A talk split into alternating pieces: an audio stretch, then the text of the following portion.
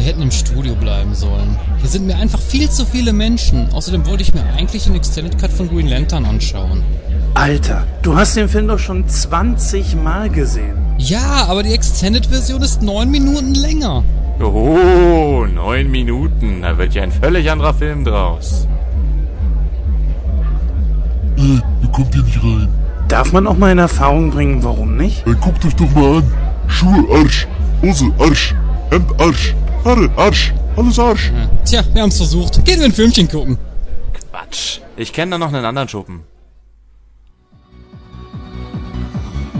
Ich weiß nicht. Irgendwie ist die Musik hier total behämmert. Wo ist eigentlich Christoph abgeblieben? Der steht da hinten. Da, am Cocktailstand. Siehst du ihn? Also nochmal zum Mitschreiben. Ich bekomme einen koffeinhaltigen Zimbabwe Latte mit einem Schuss Rum und aufgeschäumter laktosefreier Milch. Auf der Schaumkrone hätte ich ganz gerne noch geraspelte Zartbitterschokolade. Boah, wie oft soll ich es Ihnen noch sagen? Wir haben keinen Kaffee.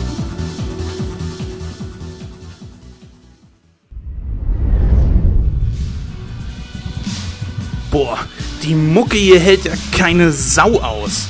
Und mal ehrlich, 8 Euro für ein Bier? Naja, zumindest Spinny scheint Spaß zu haben. Seit 10 Minuten labert er die Tänzerin da vorne voll. Und obwohl ich meinen eigenen Podcast habe, bin ich auf dem Teppich geblieben. Viele hat diese Show verändert, aber mich nicht. Ich meine, okay, es ist schon nervig, immer auf der Straße angequatscht zu werden. Aber naja, das bringt der Ruhm so mit sich. Kleiner, wenn du keine Scheinchen für mich hast, dann zieh Leine.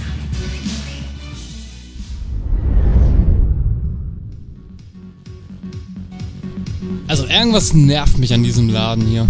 ja, die Musik ist auch nicht so mein Fall. Ja, das noch nicht mal. Aber ich meine, wenn ich mich schon irgendwo aufhalte, dann dort, wo es sicher ist, wo, wo ich weiß, wo die Notausgänge sind und wo ich rauchen kann.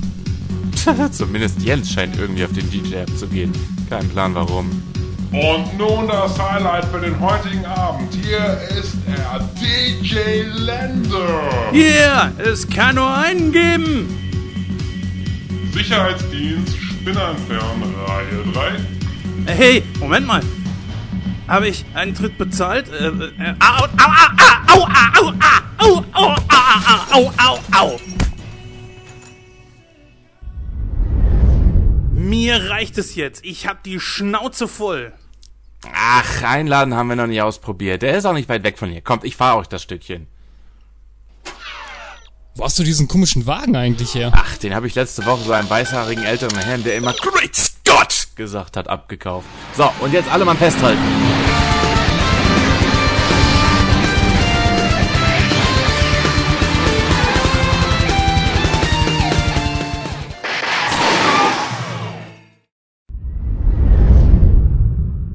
Also das Ambiente sagt mir schon einmal mehr zu. In der Tat. Und hey, da drüben gibt's Kaffee. Na, habe ich zu viel versprochen, Jungs. Wartet mal ab, bis die Musik losgeht. Ja, wuhu. Yeah. ja, ja. Yeah, woo, yeah.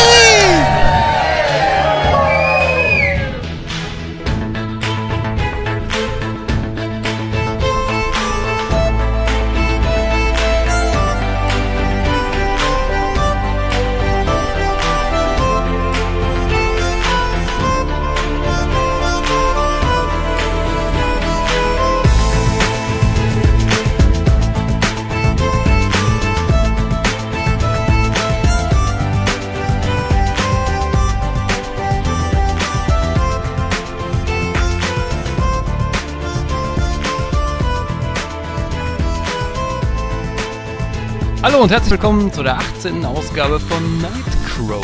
Ich bin der Christoph und an meiner Seite begrüße ich ganz recht herzlich den Jens und den Pinny. Hallo. Moin. Hallöchen. Ja, Leute, wie sieht's aus? Ähm, es sind ja wieder ein paar Wochen ins Land gezogen seit der letzten Ausgabe und habt ihr es geschafft, euch mal wieder ein paar Filmchen im Kino anzuschauen? Nö, hat nicht geklappt. Ja, ich wollte mir eigentlich jetzt am Wochenende ein Filmchen angeguckt haben, aber wie das so ist, dann sagen Leute ab und äh, dann sitzt du alleine da und denkst dir, ach ne, alleine ins Kino ist auch scheiße. aber, aber was mit dir, Jens? Hattest du es ins Kino geschafft? Ja, ich habe es ins Kino geschafft. Ich habe mir Guardians of the Galaxy angeguckt, äh, sowohl im Deutschen als auch im O-Ton. Weil man mir gesagt hat, das musst du unbedingt gesehen haben, genauso wie dass der Film äh, einer der besten Filme der letzten Jahrzehnte gewesen ist, etc. Und so habe ich mir den Film dann zweimal gegeben. Ja, Mm, das ist auch leider, wie dann heute natürlich unser Thema ist, äh, 3D, Bereicherung fürs Kino oder falsch aufgefasster Trend in Hollywood. So war es bei mir auch. Ich musste diesen Film leider in 3D gucken. Mir blieb keine andere Wahl, aber da kann man dann gleich nochmal genauer drauf eingehen. Ja, das ist auch genau der Film, den ich mir eigentlich angucken wollte, aber wie gesagt, äh, es hat sich leider zerschlagen und ich bin jetzt nicht so jemand, der dann allein ins Kino geht, weil das finde ich ein bisschen doof. Ja. Der Film hat ja echt eingeschlagen wie eine Bombe. Hat jetzt, glaube ich, weit mehr als 500.000 Besucher in Deutschland gehabt. Bis jetzt, wohl bemerkt. Und das ist ja schon nicht schlecht. Und so langsam aber sicher kommt er dann auch an Avengers ran. Ist das wirklich so? Das habe ich jetzt nicht so verfolgt. Naja gut, bis ins kleinste Detail verfolge ich das ja auch nicht. Ne? Aber ähm, er kommt schon gut äh, dran. Also er hat sehr viele Zuseher, das auf jeden Fall. Ähm, es ist halt eben so die allgemeine Meinung, sprichst du von Guardians of the Galaxy, dann geht's natürlich auch sofort der Vergleich mit Avengers. Anbei ja natürlich auch, vor allen Dingen für die Leute, die den Film gesehen haben, der Vergleich ja auch nicht hinkt. Weil, ähm, das ist ja jetzt kein Spoiler, das kann man überall nachlesen, der Film ja, ähm, also Guardians of the Galaxy und Avengers 3 werden ja zusammengelegt. Ähm, ja, das habe ich auch mal so ansatzweise gehört, weil ähm, ich glaube, da spielt auch Thanos mit eine Rolle, kann das sein? Weil den, den haben sie ja für die Avengers 2 rausgestrichen.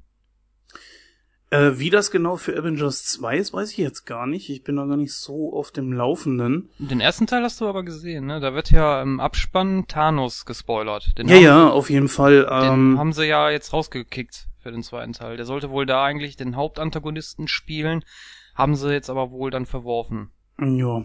Du, ich würde sagen, das heben wir uns einfach mal auf für äh, den Teil, wo wir Guardians of the Galaxy besprechen. Da passt das ganz gut hin. Würde ich auch sagen, ja, macht Sinn, ne? Jo, macht Sinn.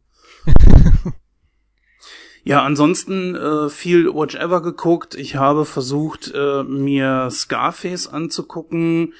Habe ich leider nicht geschafft. Ich habe noch fünf Minuten ausgemacht, weil ich äh, los musste.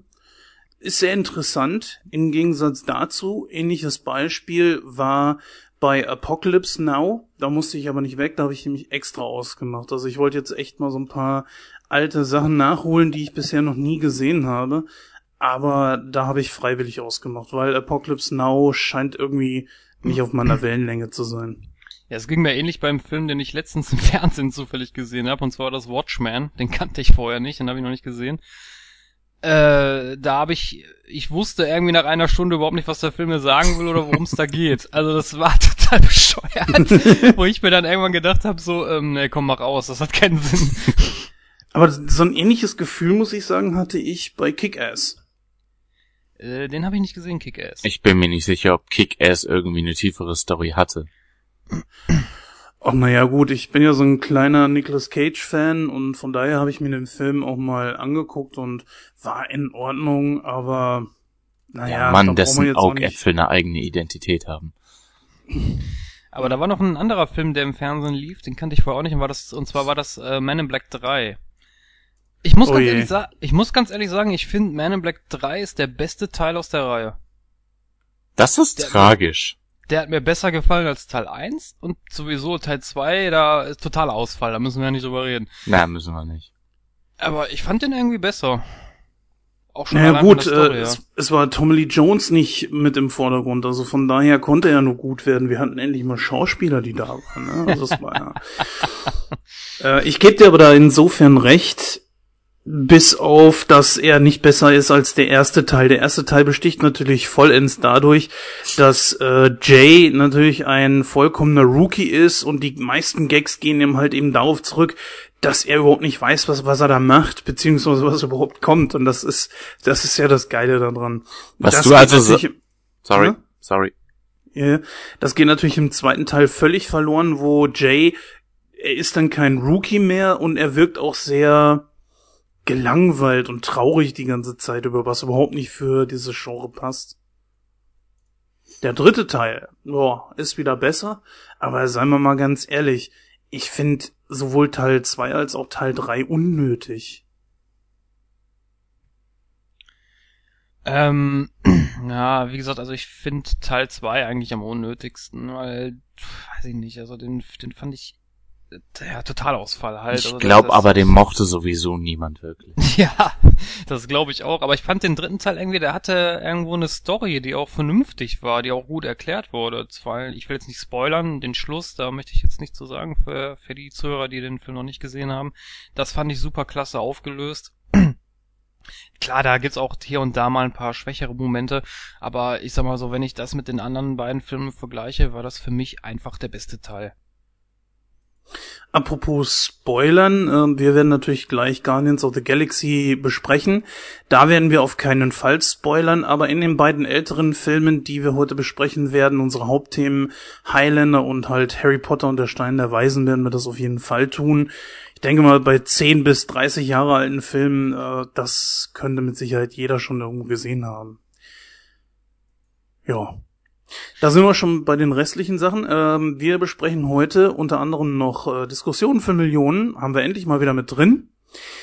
Da ist, äh, wie eben schon angesprochen, 3D unser Thema. Ob das jetzt wirklich ein Trend ist, den wir wollen oder den Hollywood vielleicht möglicherweise falsch auffasst, beziehungsweise ob es halt eben jetzt schon mittlerweile 3D-Zwang ist. Ähm, ja, wie gesagt, Harry Potter und der Stein der Weisen, Highlander werden wir besprechen, den er legendären ersten Teil und wenn wir gucken, was für Plotholes der hat und ich glaube, da fallen uns eine ganze Menge ein. Und natürlich, wie immer, die Kinostarts und Guardians of the Galaxy, da werden wir mal kurz drauf eingehen.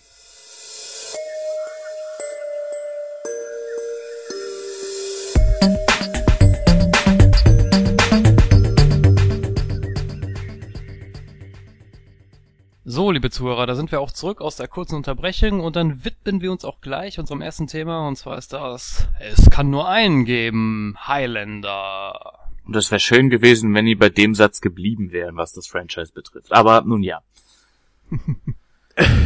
Wieso? Och, ich sag nur Seist.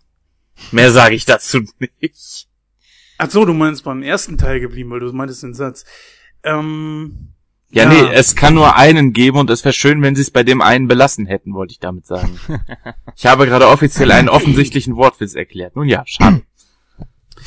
Tja, Ja. und, der, und wie so oft sind deine Wortwitze mal wieder untergegangen, Penny. Ja.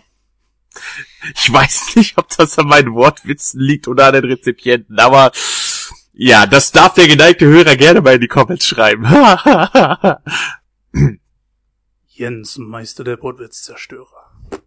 Dam, dam, dam, dam. Dann, dann, genau. Ähm, ja gut, lassen wir erstmal kurz drauf eingehen, was in dem Film überhaupt vorkommt, beziehungsweise wer da mitspielt.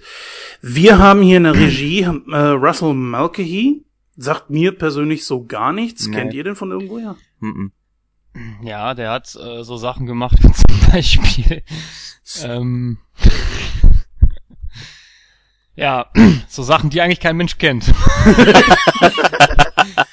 wie zum Beispiel, was haben wir denn da? Highlander 2 hat er gemacht, ähm, Karen McCoy, Shadow und der Fluch des Khans. Das ist von äh, dem? Das ist von dem, ja. ja. Okay, das ist cool. Den Film mochte ich. King Tut, der Fluch des Pharaos ist von ihm und auch Resident Evil Extin Extinction. Extinction. Extinction. Ha. Ja, genau, von 2007. Und so, seit 2011 produziert er die Fernsehserie Teen Wolf, die ich aber allerdings nicht kenne. So ein MTV-Produktionsdings da, wo Emos draufstehen. Ah, okay. Heißt, seit 1986 hat er im Grunde genommen nichts mehr Gutes gemacht. Oh, ich hab's heute, heute auch. Naja, auf jeden Fall, äh, eine Länge ist 111 Minuten. Und äh, natürlich ist der Film ab 16. Das muss auf jeden Fall sein. Ich weiß zwar nicht warum, aber naja. Er kam im Jahr 1986 in die Kinos und ganz besonders bei der Musik muss man hier Queen natürlich äh, erwähnen. Bei den Hauptdarstellern handelt es hier, sich hier um Christopher Lambert. Ich weiß gar nicht, ob der zu dem Zeitpunkt schon so extrem bekannt war. Äh, wir haben Roxanne Hart als Brenda Wyatt und natürlich Sean Connery als Juan Sanchez Villalobos Ramirez. Oder kurz spanischer Pfau. Ich bin Ägypter! Ja, er war ja im Grunde genommen alles. Äh, ja, der Spa der ägyptische Spanier, der in Japan gelebt hat und mit schottischem Akzent spricht. Jo. Ähm, natürlich mal kurz eben drauf eingegangen, worum es in dem Film überhaupt geht. Ähm, das würde ich gerne übernehmen, wenn ihr nichts dagegen habt, denn es ist einer meiner Lieblingsfilme. Und ich hatte ja auch vor längerem schon Geburtstag. Okay, kein Widerspruch. ja, also es geht um einen Mann, den sie eigentlich nur den Highlander nennen, beziehungsweise um Russell ähm, Nash, beziehungsweise Connor McCloud. Ja, es ist ein bisschen verwirrend. Äh, man, man steigt da ein und bekommt es gleich mit mehreren Namen zu tun. Das hat allerdings alles seinen Sinn.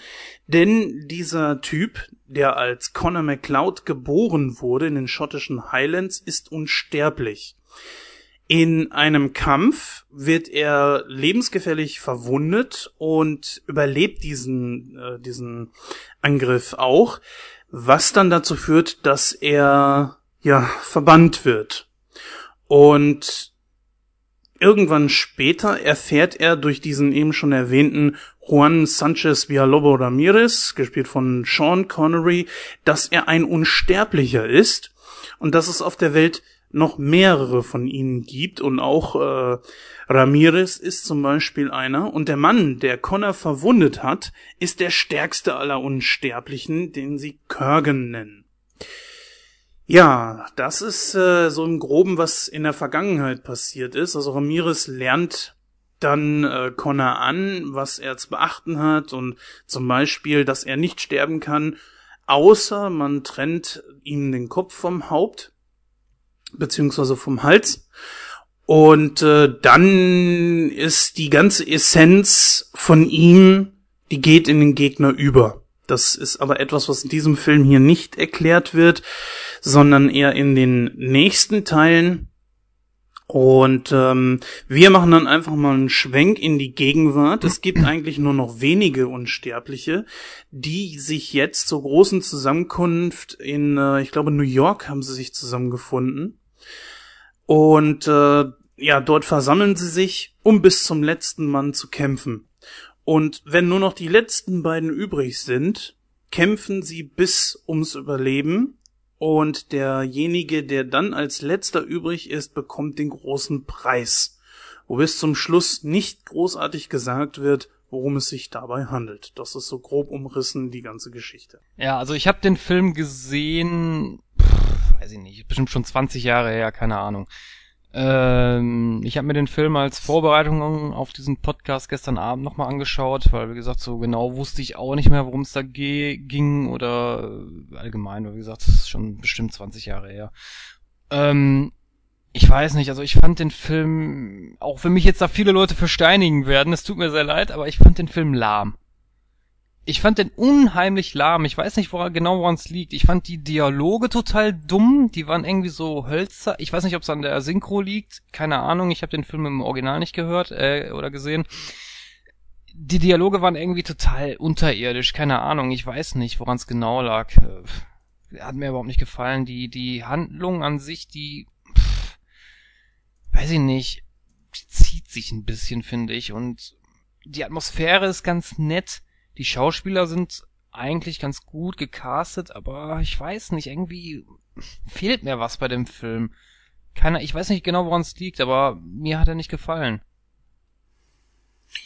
Highlander ist für mich irgendwo so ein Film, der, wie Christoph da schon angedeutet hat, sehr stark von seiner Atmosphäre lebt. Ähm, die als solche finde ich auch heute noch ganz, ganz großartig. Wir haben zum einen die äh, schottischen Highlands, die sowieso immer ein Blickfang sind. Ähm, wir haben das urbane Chaos von New York, das für sich genommen auch sehr geil ist und das meiner Meinung nach auf, auf, auf ironische Art und Weise perfekt dazu passt, dass sich da Hühnen mit Schwertern verprügeln.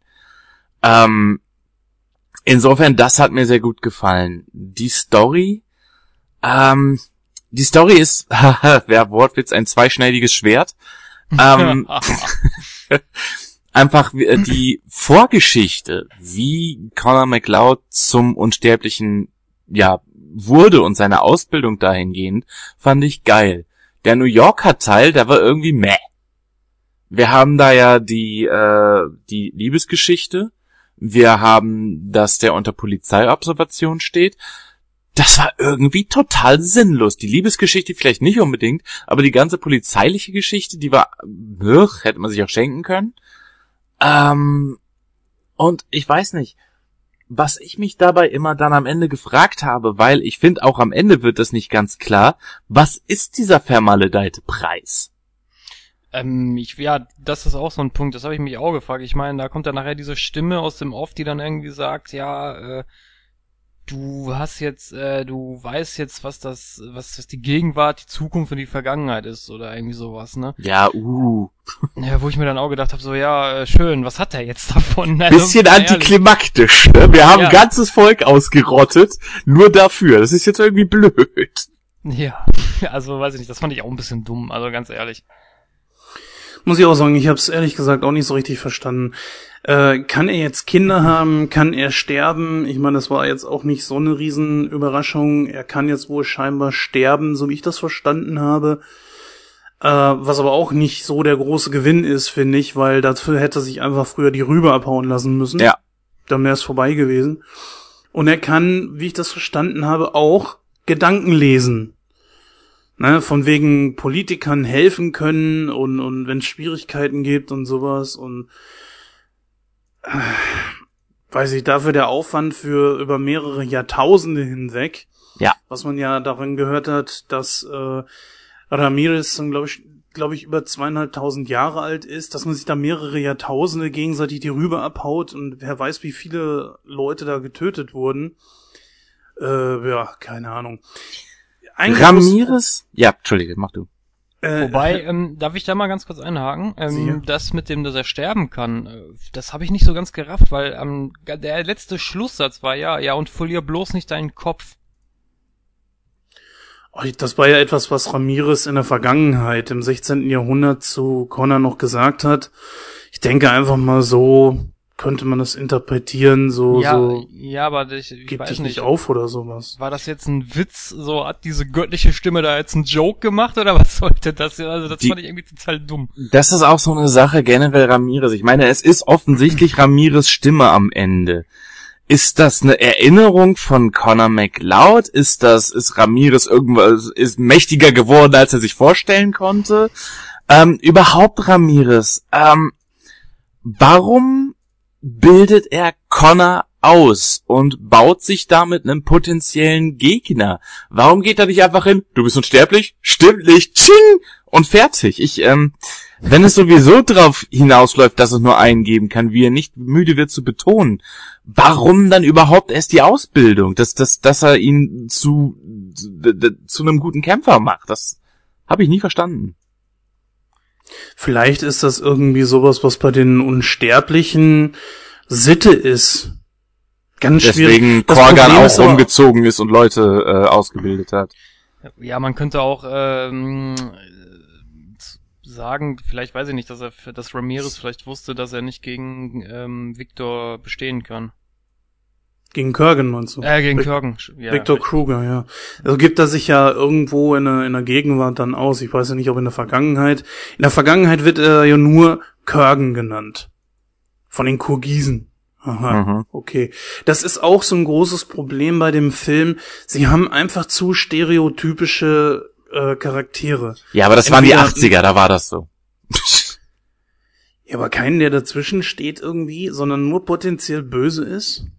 Ich meine, okay, ähm, was die, äh, ähm, wie heißt die, die Frau, die äh, Connor noch mal gerettet hat im Zweiten Weltkrieg, die ihn bis in die Gegenwart begleitet hat. Mm, Dann, hieß die Rachel? Hannah?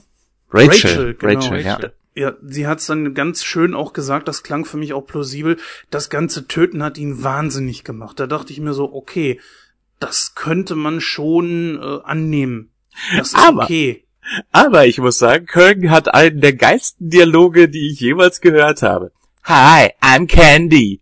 Of Mm. course you are. Geil. Aber Natürlich bist du das. ja, war schon nicht schlecht. Es war auch eine, einer der besten Szenen eigentlich in dem Ja. Film. Auch in der Kirche, eine das fand ich Szene- auch cool. Eine Szene, die ich richtig geil fand, ist, wo er gegen diesen, äh, ah, wie nennt man die, diese Leute mit, dieser, mit diesen Perücken? Äh, ich komme jetzt auf den Namen gerade nicht. In der Renaissance. Mhm, ja, ich weiß, was du meinst. Ja, wo er gegen, gegen ihm da den... Wo die sich duelliert Gegenfecht- haben. Großartig. Genau, Gegenfecht Ach so, ja, du meinst, äh, wie hieß es noch, das Duell am Boston Common. Ja, richtig, genau. Die Szene fand ich richtig Ja. Bassett. es tut mir leid, dass ich ihrer Frau ein aufgeblasenes Watzenschwein genannt habe. Wie wär's? Wir gehen Nein, sie müssen alle ihn erschießen. Erschießen sie ihn. Erschießen sie ihn. ja, das war Bestet, klasse. oder? Peng. Genau, also ich finde, das war eine richtig gute Mischung aus Tragik und Komödie. Hier hat man alles super bekommen, was, also hier hat man alles bekommen, was man eigentlich braucht, plus der Soundtrack von Queen noch dabei, der war einfach Hammer und den kann man sich auch äh, separat sehr gut anhören. Ja. Ich muss sagen, dass mir die Plotholes mehr auf den Keks gegangen sind. Wo du es schon gesagt hast, Penny, Ramirez ist ein ganz großes Fragezeichen. Er taucht auf, er bildet Connor aus. Ja, das ist auch ein ganz, ganz großes Fragezeichen. Warum? Er hat eine unklare Herkunft, mein Gott. Ja, darüber wirst du im Unklaren gelassen. Und dann kommt es zum Aufeinandertreffen zwischen Kurgan und Ramirez. Und Ja, reicht- Gott, es- ja. Ey, was für ein, was für ein Schmuh ich da gesehen habe. Es ist so, dass ich, ich habe das so das Gefühl gehabt, Ramirez wollte sterben. Er hat sich Für- praktisch abschlachten lassen. Für die Leute, die den Film nicht gesehen haben. Erstens kommt unter eurem Stein hervor und zweitens Erklärung. Kurgan und Ramirez treffen sich im, äh, ist das Mittelalter? Jedenfalls in den alten Zeiten, kloppen sich quer durch eine Burg, also durch, durch einen Turm, nehmen den Turm dabei komplett auseinander, dann kniet sich Ramirez hin und lässt sich enthaupten. Bam. Ja, das ist, das ist so ein, so ein Ding, kapiere ich einfach nicht. Äh, Auch was du sagtest mit dem Turm auseinanderschlagen. Es reicht ein Schlag von Kurgan äh, gegen die Mauer, aus Versehen wohl bemerkt, und die bricht zusammen. Ja, das ist mal, wie Turm stark auseinander. ist. Ich meine, was sollte das sein? Nee, du hast völlig recht. Das ist ganz komisch gewesen. Und dann reicht es, dass, ähm, dass Kurgan Ramirez einmal kurz durchbohrt. Ja, und das war's dann. Der lässt sich umdrehen, spuckt ihm klar noch kurz eben einmal ins Gesicht, aber ansonsten lässt er sich einmal ganz easy enthaupten. Ja. Während in der Gegenwart zum Beispiel, wo ähm, Kurgan das erste Mal auf ähm, Connor getroffen ist, da hat er ja noch richtig geschrien, nein! Und hat dann irgendwie, äh, ich weiß nicht, sie mit dem Rohr verteidigt oder so. Da wollte ihn ja äh, Kurgan gerade enthaupten. Man wird alt. Also es ist etwas merkwürdig, Ja. dass ausgerechnet äh, Ramirez, der so lange lebt und ich denke mal auch sehr viele Unsterbliche überlebt hat, besiegt hat, dass der sich einfach so hat abschlachten lassen. Ja, auch die typische Erklärung, Kurgan ist der stärkste aller Unsterblichen und er Aha. ist durch und durch böse. Wie gesagt, äh, kann ich in einer gewissen Art und Weise nachvollziehen, was Rachel gesagt hat, von wegen, er ist jetzt durch das ganze Töten wahnsinnig geworden, aber das ist mir einfach zu stereotypisch. Außerdem, er ist ja der einzige Böse in dem Sinne. Da war das doch, äh, genau, es gibt ja noch einen Unsterblichen. Erstmal am Anfang gibt's ja, äh, Facel, glaube ich. Ja, da jetzt wissen wir nicht genau, wie der gesinnt ist. Da, ich meine, der war ja eh nur äh, Kanonenfutter. Also Genau, eine ja. Szene, eine Szene, die ich nicht so ganz verstanden habe, das war die Szene, als äh, MacLeod aus seinem Dorf vertrieben wurde. Ich meine, gut, klar war es Mittelalter, das kann man noch irgendwo so als Erklärung durchgehen lassen. Aber ich weiß nicht, ich fand die Reaktion von diesem hysterischen Vibe so dermaßen übertrieben. Nein, verbrennt ihn, ihr müsst ihn verbrennen und Naja, sie hat ihn ja geliebt. Das war ja das Problem. Diese komische Tusnelda hat ihn ja geliebt, wie es nur geht, und hat ihm das quasi persönlich genommen, dass er vom Dämon besessen ist. Weißt du? Ja, aber trotzdem, pff, dann war das in meinen Augen keine richtige Liebe, also tut mir leid. Nein, du musst sehen, wie gottesfürchtig die Leute damals gewesen sind. Viel, viel mehr als jetzt. Und sie Man hat ist es, ja heutzutage weitaus aufgeklärter als wie damals und vor jetzt ungefähr vier, 500 Jahren, äh, ne, da kann, konnte, wie, wie leicht war es, da eine Frau als Hexe zu bezeichnen und sie auf dem Scheiterhaufen brennen zu sehen? Ja, Richtig. das ist richtig. Ich habe ja auch gesagt, das äh, lasse ich als Erklärung durchgehen, aber es war ja so, dass die Anwesenden ihn ja nur verbannen wollen und gerade sie ist da so ausgetickt und das fand ich irgendwie ein bisschen, weiß ich nicht, also das fand ich ein bisschen dumm. ja, Ja, gut, eh, also ich sage es mir ganz klar, es ist wie es im dritten Teil, was im dritten, äh, dritten oder vierten, dritt, im vierten Teil war das. Äh, da wurde, da hat er es selber nochmal gesagt, da gab es ja auch diese Flashbacks nach, äh, ich glaube ins 16. Jahrhundert zurück, oder ins 17. Jahrhundert zurück, wo er ganz klar gesagt hat, äh, sie können mir nichts antun und das wissen sie auch. Und jetzt mal das auf den ersten Teil umgelegt, würde ich sagen, ja, sie wissen ganz klar, sie können ihn nicht töten, also verbannen sie ihn. naja, sie haben es nicht wirklich versucht, ne? War da aber nicht dieser Cousin von dem, dieser, dieser rote, der, dieser rothaarige, der dann ihnen gesagt hat, geh und, und komm nicht zurück oder so? Ja, Irgendwie so in der Richtung war das doch, ne? ja.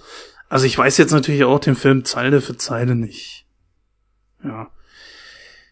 Dann diese Geschichte, zwei Unsterbliche treffen sich und tun sich nix. Und zwar war das dieser äh, Castergear mit Connor Ja. auf der auf der Brücke, wo sie sich ja auch an dieses Duell erinnert haben.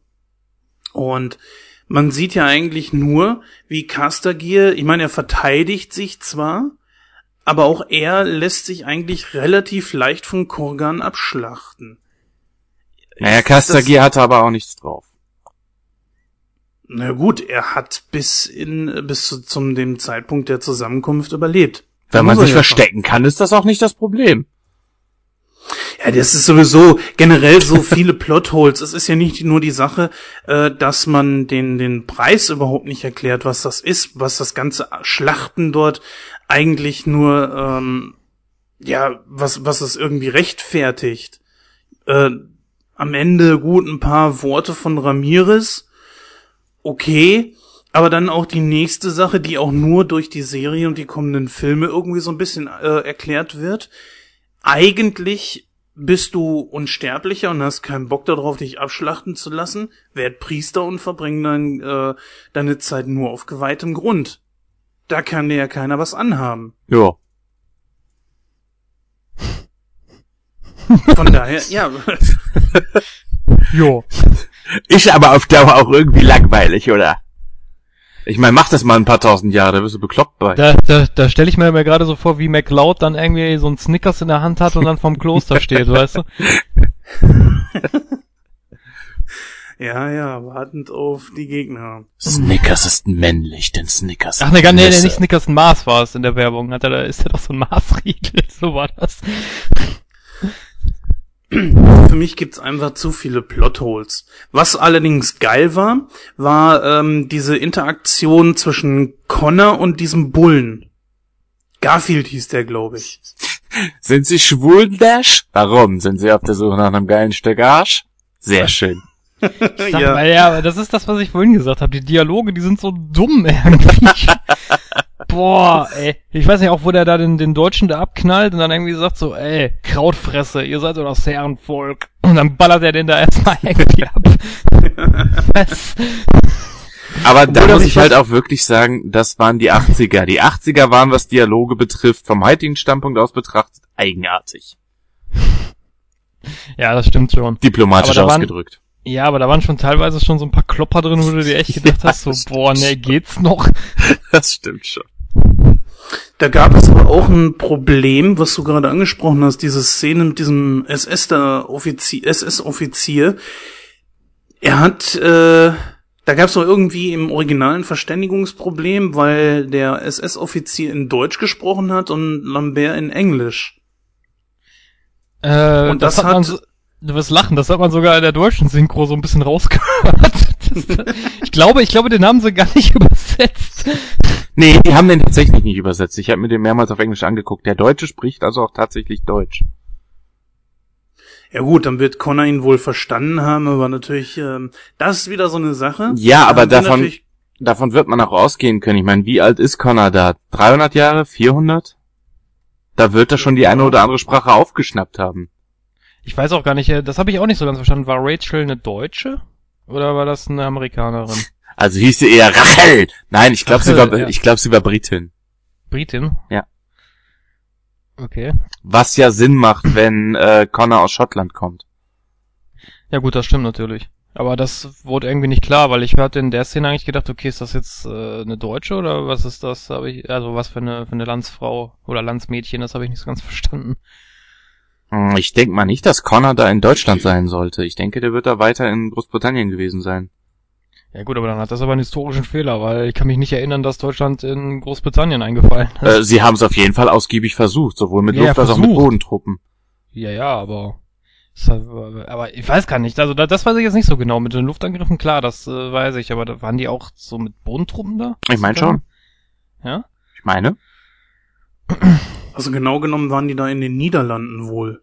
Also es gibt hier eine Auflistung bei äh, Wikipedia über diese Matchcuts und also diese diese Sprünge in die Vergangenheit und da steht 1943 Niederlande. Ah, okay. Ah, okay. Ja.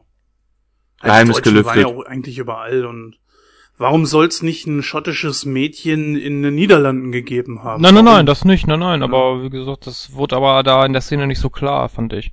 Oder ich hab's nicht mitgekriegt. Ja, generell in dem Film wird eigentlich überhaupt nichts erklärt oder so. Zum Beispiel, woher die Unsterblichen kommen und, und warum äh, sie erst eines Todes sterben müssen, um unsterblich zu werden.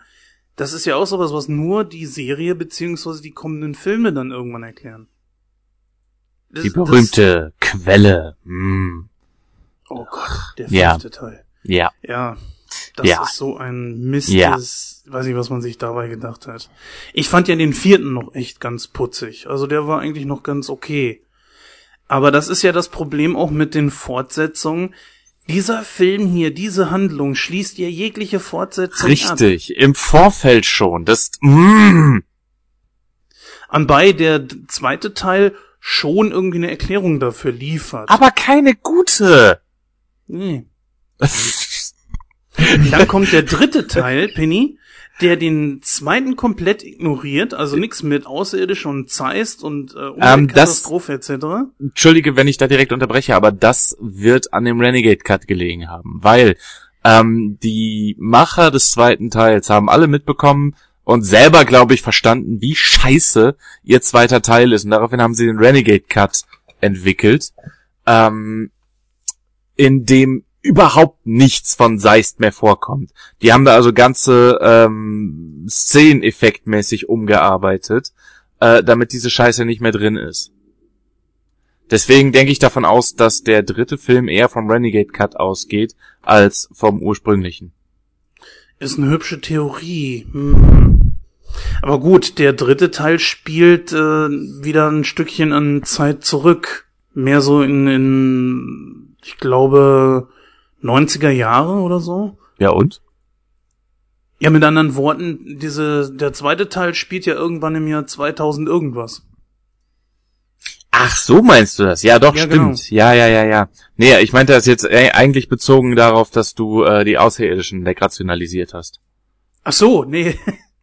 Nein, weil äh, komplett der dritte Teil äh, mit dem zweiten Teil nichts zu tun Ja, ja, hat. ist richtig, ist richtig. Und im dritten Teil, der dritte Teil, wenn man jetzt wirklich sagt, okay, äh, der dritte Teil heißt ja die Legende. Und wenn die Legende jetzt einfach den zweiten Teil ignoriert und sagt, wir knüpfen jetzt direkt an den ersten an, gibt es da auch wieder ein Problem.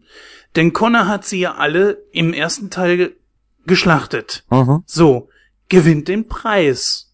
Der dritte Teil sagt aber, hey, hier sind aber drei Unsterbliche 400 Jahre lang in einem Berg eingeschlossen.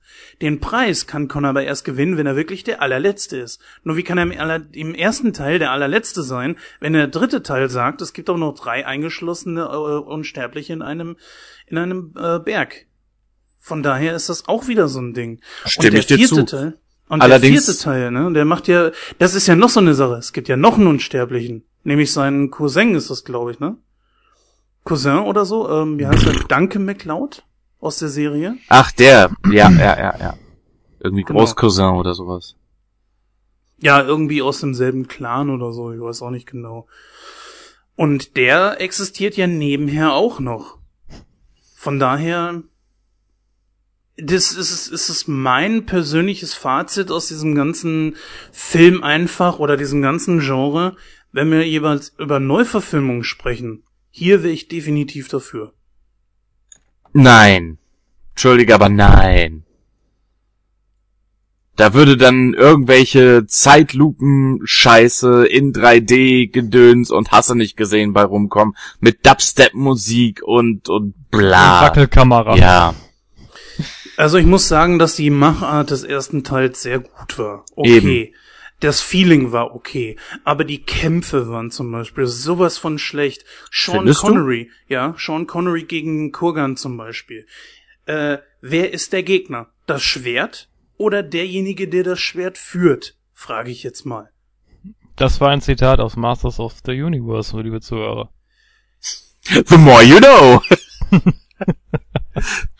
ja, okay. Herzlich willkommen. ja. Naja, also, wa- warum ich das sage, ist ganz einfach, weil nämlich in der Szene, wo die beiden gegeneinander kämpfen, dass Ramirez dauernd nur gegen das Schwert von Kurgan schlägt. Rechts, links, rechts, links, rechts, links, rechts, links. Wo ich mir denke, Alter, schlag doch mal auf sein Bein, sein Herz, hau ihm den Kopf ab. Nein, ich greif jetzt an und ich habe die Möglichkeit, ihm den Kopf abzuhauen. Nein, nicht doch. Ich hau aufs Schwert. Rechts, links, rechts, links, rechts, links. Schlecht. Absolut schlecht. Auch der Endkampf von äh, den beiden, von Kurgan und Connor war einfach nur schlecht. Vor allem, wie viel Wasser muss auf dieses scheiß Dach geflossen sein, dass sie sich beide da drin verstecken können. Ja, ja. Ja, es ist schon irgendwie, ja, das sind so, so diese Dinge, die diesen Film einfach irgendwo auf eine gewisse Art und Weise auch schlecht machen. Dagegen natürlich steht einfach, dass er super gedreht ist mit diesen ganzen Matchcuts, diesen ganzen Wechsel zwischen Gegenwart und Vergangenheit. Der Soundtrack. Der Soundtrack natürlich. Ich glaube, ohne den Soundtrack würde der Film sehr stark äh, verlieren. Weil der Soundtrack macht meiner Meinung nach ein ganzes Stück äh, an Atmosphäre aus. Ja, das muss ich auch sagen. Also das war auch so ein Punkt, wo ich gesagt habe, okay, gut, der, die Musik ist gut oder die ist sogar klasse. Also die, die macht schon viel Atmosphäre bei dem Film aus. Das ist schon richtig.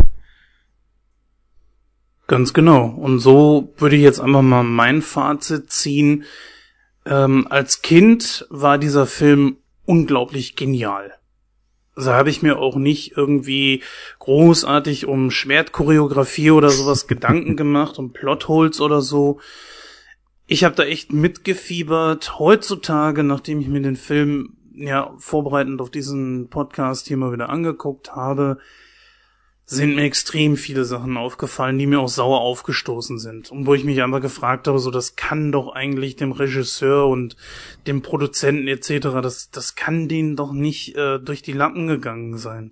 Die müssen auch gemerkt haben, dass irgendwie dieser Preis, ihn zu gewinnen, das ganze Morden und so, das nicht rechtfertigt.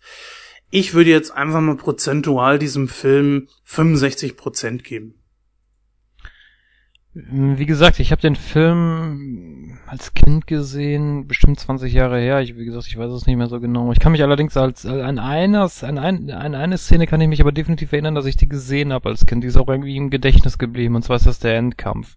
Wobei ich den irgendwie anders in Erinnerung hatte. Ich hatte das irgendwie in Erinnerung, dass man den Kopf auch abfallen sieht, aber okay.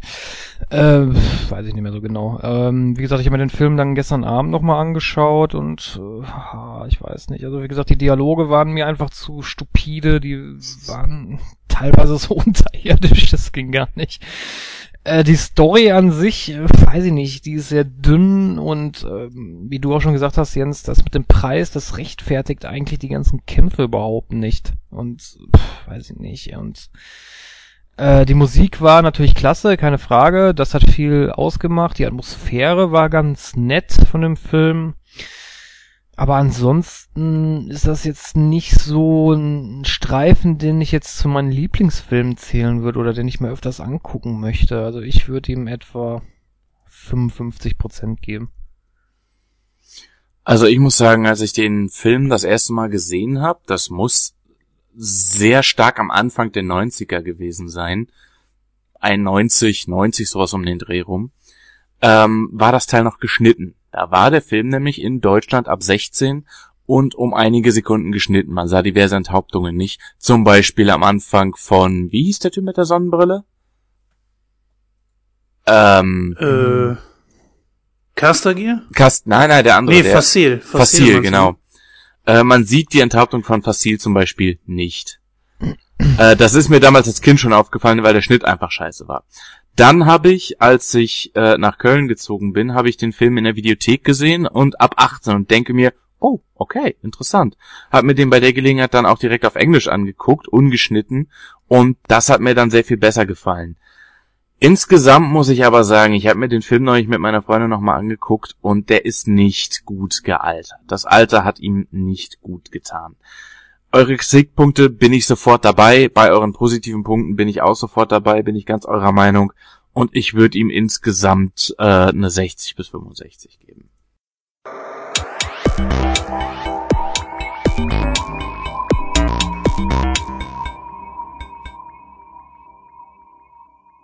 Ja, liebe Zuhörer, da sind wir zurück aus der kurzen Unterbrechung. Alter. Jetzt hat, jetzt hat der, jetzt hat der Jens, der Jens, der hat sich Guardians of the Galaxy im Kino angeschaut. Ja, Jens, dann leg mal los.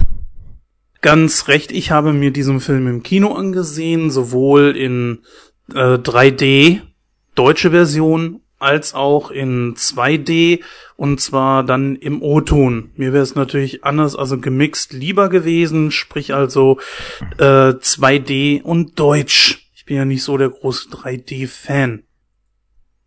Ich erkläre euch mal kurz eben, worum es in diesem Film geht. Dazu bediene ich mich hier mal des Textes von Moviepilot. Peter Quill, gespielt von Chris Pratt, ist der ungänglichste Vertreter der Spezies Mensch.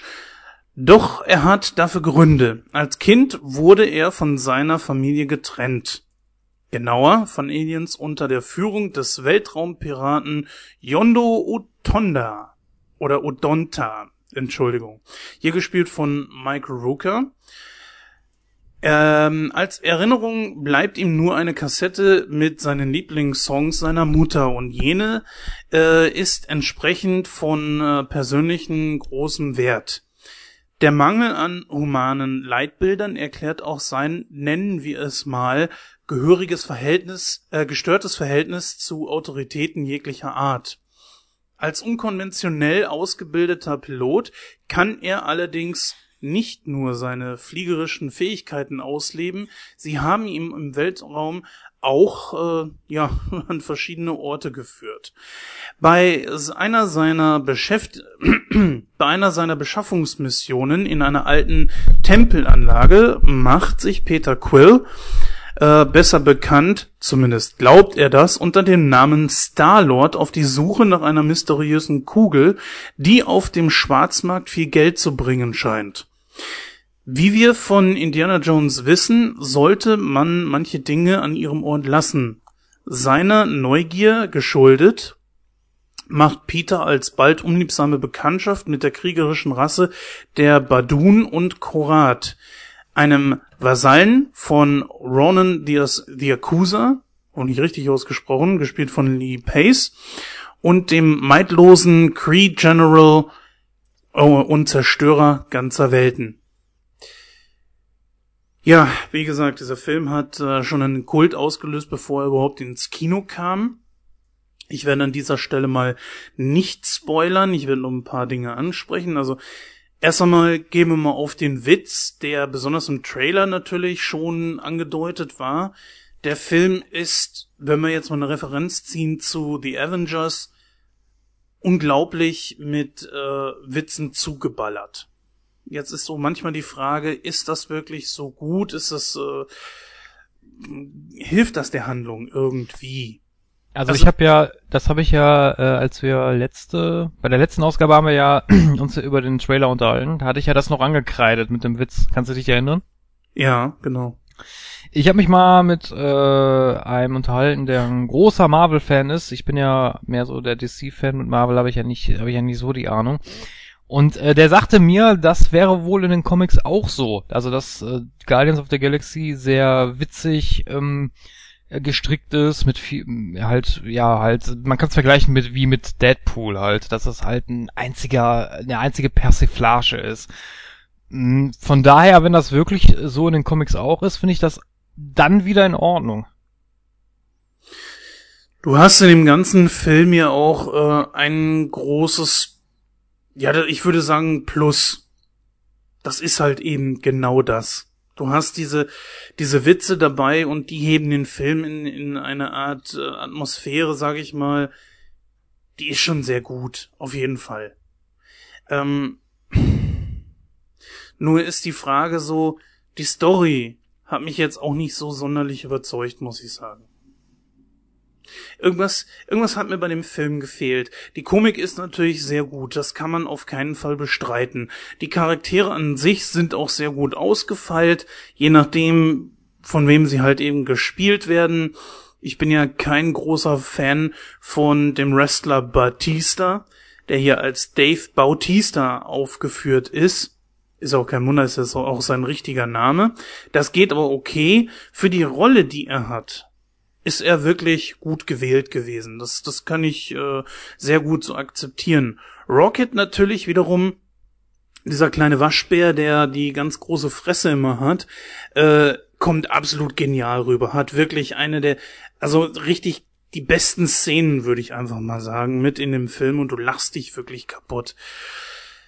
Dann hast du ähm, zum Beispiel auch noch Groot, den ich erwähnenswert finde. Äh, Groot war im Vorfeld ja, er kann nur einen Satz sprechen. Er wird ja im Original gesprochen von Vin Diesel, der diesen einen Satz, keine Ahnung wie oft mal eingesprochen hat. Und äh, egal was du mit Groot besprichst oder was du ihn fragst oder so, er antwortet meistens ja eigentlich immer nur mit Ich bin Groot. Also er kann auch wirklich keinen anderen Satz. Da haben alle gesagt so, ja, das ist so geil, jedes Mal, wenn der das sagt und hast nicht gesehen und so weiter und so fort. So, nun bin ich nun mal ein von Natur aus, äh, ich bin ein skeptischer Mensch. Nein. Nein. So, und wenn dann irgendwann einer schon anfängt und sagt so, das ist das geilste aller geilsten, sage ich ganz klar, ich weiß nicht, wie oft das gewesen ist. Fünf, sechs oder sieben Mal, wie oft Groot diesen Satz gebracht hat. Die ersten drei Male war's witzig. Dann hat sich's aber irgendwann auch verloren. Ja, ich kann mir vorstellen, der Witz ist relativ schnell, relativ breit getreten, oder? Richtig. Also es ist so, wenn äh, Quilt nicht dann irgendwann mal so sagt, so, lass mich raten. Ich bin gut, wird er jetzt sagen oder sowas. Hm. Das hebt das Ganze noch mal so ein bisschen raus. Aber ähm, ich denke mal, das kann jeder nachvollziehen, dass das irgendwann auch schnell verbraucht ist. Ne? Also das, ich weiß nicht, ob das jetzt irgendwas mit, mit großartig Negativsehen zu tun hat oder so. Ist einfach so. Irgendwann denkst du dir nur so, ja, okay, alles klar. Ähm, worauf ich noch ganz klar sagen muss, was mir sehr gut gefallen hat, sind diese ganzen Referenzen an die Avengers. Mm, An dieser Stelle werde ich mal kein Beispiel nennen, weil lasst euch einfach überraschen, wer die Avengers gesehen hat und äh, die ganzen Filme, zum Beispiel Iron Man oder oder Captain America, Hulk, Thor, der wird schon an den bestimmten Stellen sehen, was ich dann auch gemeint habe. Und das ist dann auch sehr witzig, es ist nett, es ist einfach äh, toll, das mit anzusehen. Es gibt natürlich auch eine Post-Credit-Scene, da solltet ihr also auf jeden Fall bis zum Schluss dort bleiben und äh, euch das ansehen. Und diejenigen, die was damit anzufangen wissen, die werden sich weglegen. Denn damit hat bestimmt keiner gerechnet. An dieser Stelle werde ich natürlich auch nicht spoilern. Weil ähm, ich habe da gesessen, ich habe da auch nicht mit gerechnet und habe mir so gedacht so, was? What the fuck? Das, wie kommen die denn jetzt auf sowas? Und das war einfach absolut Hammer und die, die noch da gesessen haben, haben auch nur die, die, die Hände über den Kopf zusammengeschlagen und haben gesagt, was? Das ist ja absolut geil und es war wirklich sehr überraschend.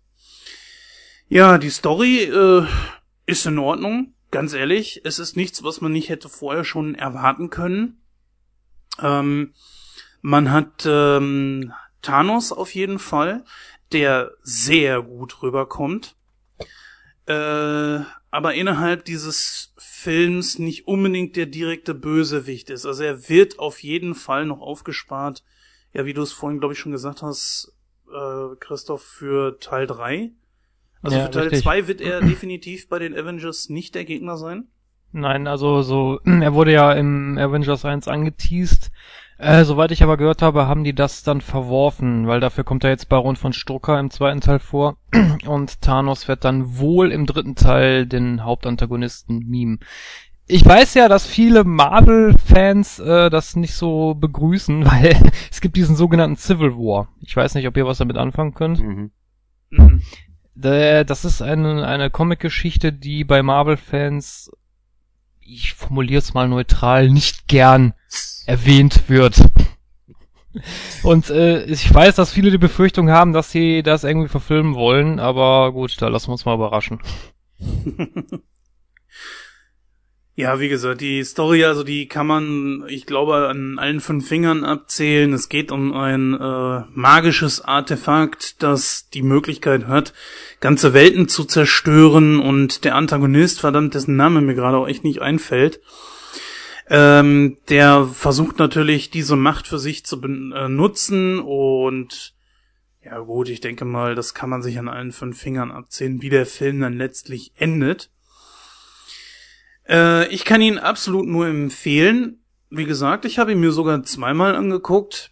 Okay, ich bin jetzt kein O-Ton-Fan, aber äh, ich kannte jetzt auch nicht sagen, dass ein irgendein Witz besser im O-Ton funktioniert hätte als wie in der in der ähm, deutschen Übersetzung.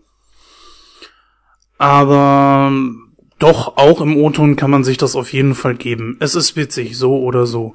Die Animation ist so hammermäßig, wie ich sie kaum noch irgendwo anders gesehen habe, außer vielleicht jetzt in Planet der Affen Revolution.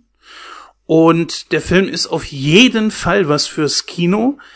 Ob er nun auf 3D steht oder nicht, das müsst ihr selber wissen. Äh, da müsst ihr gucken, ob ihr den Film überhaupt in, in 2D bekommt. Ich jedenfalls hatte nicht die Möglichkeit, ihn in Deutsch in 2D gucken zu können. Ist sehr schade. Ähm, ich sag ganz klar für mich, es ist ein Film, der die Möglichkeit gehabt hätte, viel aus dem 3D rauszuholen. Er, ich sag mal, setzt auch einiges gar nicht mal so schlecht um. Aber ich bin nun mal ein sehr großer Kritiker, was diese 3D-Geschichte anbelangt und deswegen sage ich ganz klar, hätte ich darauf verzichten können. Und als ich ihn dann in 2D gesehen habe, kam er für mich einfach besser rüber. Äh, anbei natürlich auch der Preis da eine Rolle spielt und ich habe jetzt für zum Beispiel 3D mit Brille etc. und so weiter, habe ich nur für den Eintritt 13,50 Euro bezahlt und das ohne Parkplatzgebühr, weil wir es geschafft haben, äh, einen Parkplatz zu finden, wo man nicht bezahlen musste. Und weil ähm, ich mir nichts zu essen gekauft habe. Ich sag mir klar, hätte ich dann noch Parkplatz und äh, irgendwas zu essen oder zu trinken gekauft, wäre ich locker bei 20 bis 25 Euro gewesen oder sogar vielleicht 30. Ja, Leute, und das bei einer Person, das rechnet sich für mich nicht mehr. Das tut mir ehrlich gesagt wirklich sehr leid, aber meiner Meinung nach rechnet sich das wirklich nicht mehr. Ähm, jetzt mal so abschließend äh, bewerte ich den Film mit 92 Prozent. Ich denke mal, Oh. das geht auf jeden Fall klar. Er hat so gewisse Stellen, klar, äh, wo man sagen kann, okay, das, das hätten sich sparen können oder so, aber ansonsten trägt der ganze Hype um diesen Film auf jeden Fall mit Recht. Ja, so viel zu Guardians of the Galaxy. Also ich hoffe ja, da, ich hoffe ja, dass ich nächste Woche mal dazu komme, dann ins Kino zu gehen, wenn nicht wieder jemand absagt. äh, dann werde ich mal mein Fazit dazu zum Besten geben. Ich weiß nicht, wie sieht's mit dir aus? Wie sieht's mit dir aus, Pinny? Willst du dir den Film auch angucken? Ja, wenn ich kann, ja, wenn ich es mir leisten kann. In 3D nach Möglichkeit nicht, weil, naja, kommen wir später zu. Ähm, ja, also reizen tut er mich. Ich meine, ich habe schon äh, letztens bei der Trailerbesprechung gesagt, ein Waschbär mit zwei Maschinenpistolen. Ah, ich muss es sehen, ich will es sehen, ich will es als Kuscheltier haben. also, angucken werde ich mir auf jeden Fall irgendwie.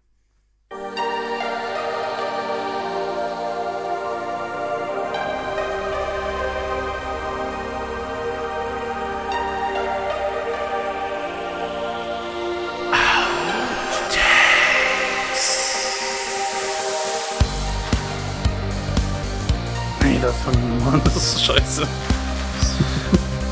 Sorry. Sorry. Ja, liebe Zuhörer, da hat der Jens sein Wurstwasser nicht getrunken. No, Alter. So, also. Affe, Giraffe! Ja, Oder? Achso, Ja. okay. Ich war jetzt verwirrt, wer anfängt. Okay, Dalle. bitte was? Okay, dann. Okay, Dalle. Toll, toll, toll. Dies alles und noch viel mehr im Sortiment im Gang 3 von Jetzt, ba www.nitro.de. jetzt bald auf jetzt bald auf www.nightcrow.de, der Nightcrow Shop. Mhm. Alter, das Mit T-Shirts und äh, so. Und Gummikurze. Fünf. 6, 7. 9. Y gleich M mal X plus B.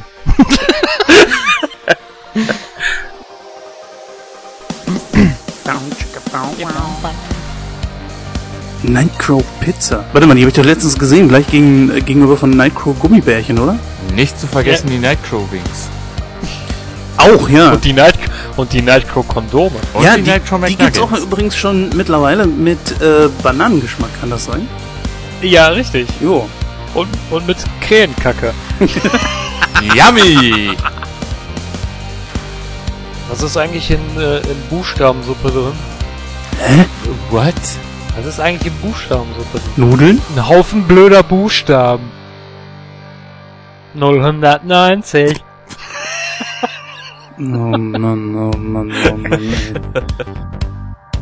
Dass ihr Ehemann Damon Lord sie Damien. misshandelt. Was? Damien. Damien, Damien, ja. Als er von seiner Ex-Freundin Eva. Eva? Nee. Ava. Ava. Ava. Ava, Ava. Ava.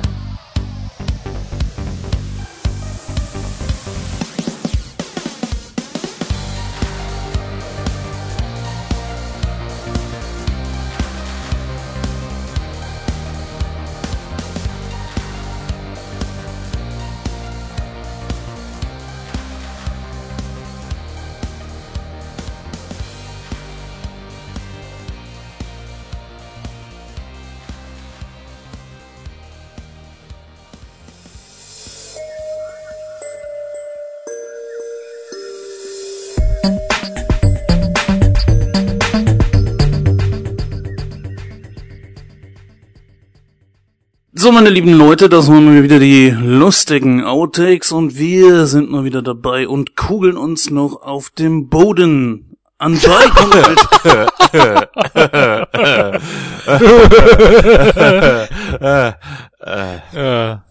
Und so viel erst einmal Neues aus dem täglichen Irrenhaus. Wir kommen jetzt weiter zu Harry Potter und der Stein der Weisen. Ja, so jetzt mal Schluss mit dem Quatsch. wir haben uns äh, gesagt, wir Genau, wollen... seien wir doch mal seriös. Ja, seien wir doch mal seriös. Ganz genau, und damit kommen wir jetzt zu Harry Potter, liebe Herren. Nein, aber jetzt mal im Ernst. Wir haben uns gesagt, wir holen uns jetzt mal Harry Potter vor- hervor und besprechen den mal. Harry Potter und der Stein der Weisen, das ist ein Film aus dem Jahr 2001 mit satten 152 Minuten und einer FSK mit äh, 6. Ja, 152 Minuten ist natürlich richtig, richtig hammerhart. Da Äh, können Mami und Papi lange im Schlafzimmer verschwinden. ja, Papi lang im Schlafzimmer. genau. Ähm, ja, äh, kurz machen wir eben nochmal hier den, die, die restlichen Sachen noch mit dabei. Und zwar die Besetzung. Daniel Radcliffe war Harry Potter. Wir haben Rupert Grint, einen Schauspieler, der schon ein bisschen Erfahrung zu dem Zeitpunkt hatte als Ron Weasley. Und auch Emma Watson als Hermine Granger.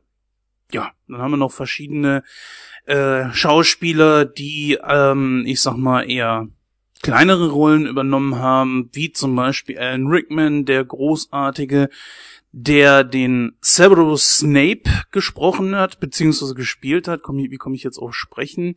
Wir haben Ian Hart als Quirinus äh, Quirrell. Warum muss eigentlich immer ich solche diese Namen hier sprechen? Weil wir clever genug sind, dem auszuweichen. wir haben Richard Harris als Albus Dumbledore und äh, Maggie Smith als Minerva McGonagall. Ja, wie auch immer. Ähm, in dem Film geht es vormals darum, dass der eigentlich zur Weise gewordene Harry Potter äh, wieder nach Hogwarts geholt wird, um dort als Zauberer ausgebildet zu werden. Und äh, während dieser Zeit freundet er sich zum Beispiel mit Hermine Granger an und mit Ron Weasley, einem etwas tollpatschigeren Zauberer. Ja, Hermine ist zum Beispiel eine, die ja so ein bisschen hochnäsig ist, aber meistens auch äh, ganz genau weiß, was sie da macht. Und ist auch, glaube ich, die einzige, die so ein bisschen vernünftige Erfahrungen mit Zauber und so weiter schon hat. Ja, und gemeinsam fangen sie dann an. Bei Hogwarts werden in verschiedene ähm, Klassen unterteilt. Äh, die Namen davon, ja, um Gottes Willen, die fangen, die fallen mir jetzt ehrlich gesagt überhaupt nicht so Gryffindor, Slytherin, Hufflepuff und Ravenclaw. Ja. Seht ihr, deswegen macht man Podcasts nie alleine. Richtig. Ganz genau, werden in diese unterteilt und es gibt auch schon ganz schnell eine Rivalität unter den einzelnen äh, Parzellen, sag ich mal, den einzelnen Klassen. Und äh, das äh, zeigt sich besonders auch beim Quidditch-Spielen wieder, aber das äh, Hauptaugenmerk dieses Films liegt natürlich wirklich auf dem Stein der Weisen. Beziehungsweise ähm, geht es darum, dass äh, Voldemort äh, versucht, Harry Potter zu töten, beziehungsweise an diesen Stein der Weisen zu kommen. Ja, und während des gesamten Films versuchen Harry und seine Freunde eben genau jenen zu finden, bis sie dann letzten Endes auch vor jenem stehen.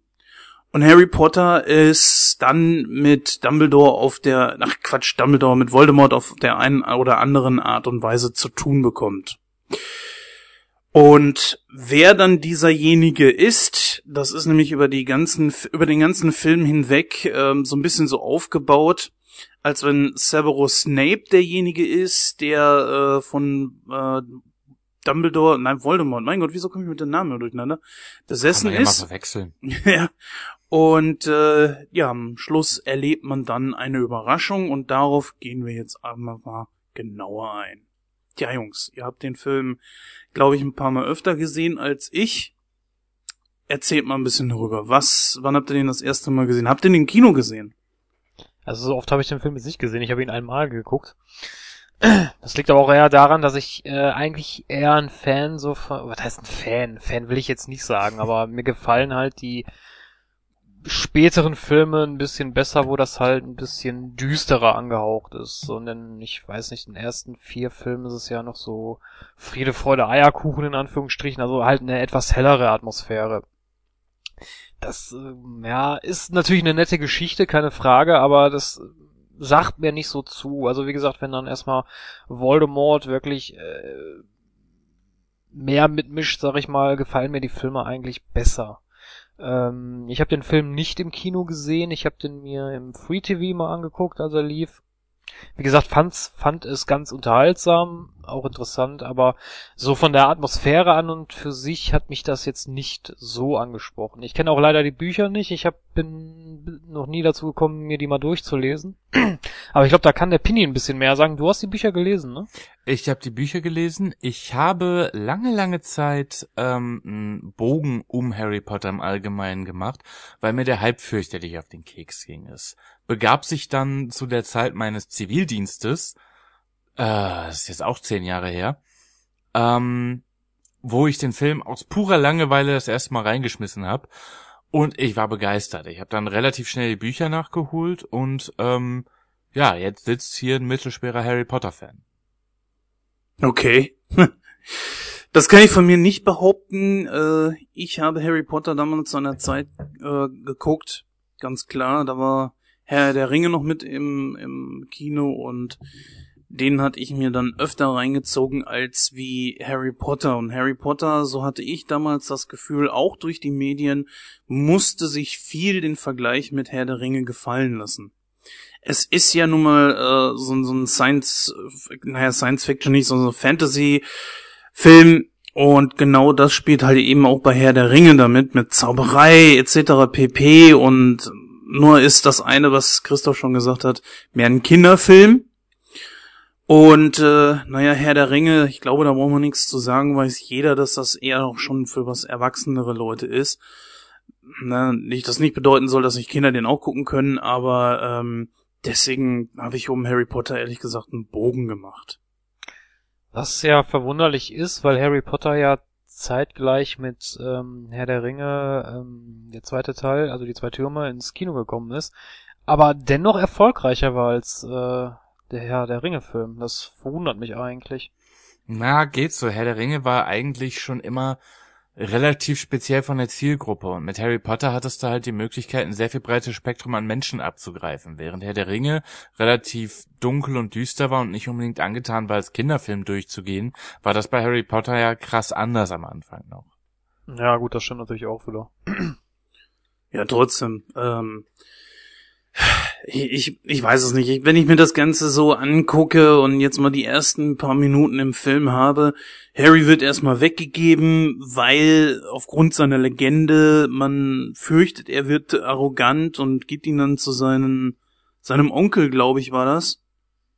Dass er mhm. dort halt äh, Bescheidenheit lernt und fernab von seinem Ruhm, sag ich mal, und seiner Legende aufwächst und man äh, zeigt mir auch gleich am Anfang mit dem Knüppel, jawohl, der, der Junge, der hat's echt, echt schlecht. Er muss in einer Besenkammer unter der Treppe schlafen, äh, wird auch von seinem Onkel und seinem äh, Neffen, glaube ich, oder Cousin, nee, er Cousin, immer so ein bisschen blöd angemacht. Äh, seine Stiefmutter ist entsprechend auch fies zu ihm.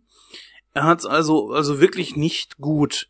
Doch hier kommt einfach das daher, dass äh, ich sag mal, ich weiß nicht, ob das Daniel Radcliffe's Schuld ist oder die von Chris Columbus, dem Regisseur, der gesagt hat, du, das musst du jetzt so und so anlegen, denn eigentlich hätte Harry für mich ein bisschen trauriger gucken müssen.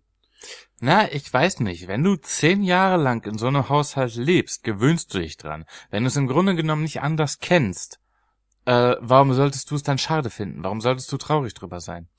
Äh, weil du natürlich Gerechtigkeitssinn, ja gut, okay, ist immer halt die Frage, ob dir das angeboren ist oder nicht. Äh, ich gebe dir im Prinzip recht, aber er sieht ja, wie sein Cousin behandelt wird, beziehungsweise hier, äh, naja, Stiefbruder oder so, äh, würde ich jetzt mal sagen ist halt, äh, wie, der kriegt halt eben alles in den Poppes geschoben. Und äh, da müsste Harry sich doch eigentlich sagen, ja, warum denn nicht ich auch? Das ist ja bei jedem so, ne? Ich meine, in den dritte Weltländern, die sehen auch, uns geht's hier gut, wir haben hier jeden Tag zu essen und die würden sagen sich da bestimmt auch, ja, warum nicht auch wir? Und äh, deswegen war mir das so ein bisschen unscheinlich. Also aber gut, es ging ja schnell dann nach Hogwarts. Ähm, diese ganze Geschichte mit den Briefen, das war eine ganz tolle Idee etc. Und ich bin auch froh, dass sie das nicht zu sehr gezogen haben. Äh, die das erste Mal kennenlernen zwischen Ron, Hermine und Harry, das ist eigentlich auch ganz okay. Hätte aber meiner Meinung nach auch besser sein können. Vielleicht gucke ich ja einfach auch ein bisschen zu streng. Vielleicht guckst du ein bisschen zu erwachsen, wenn ich das sagen darf.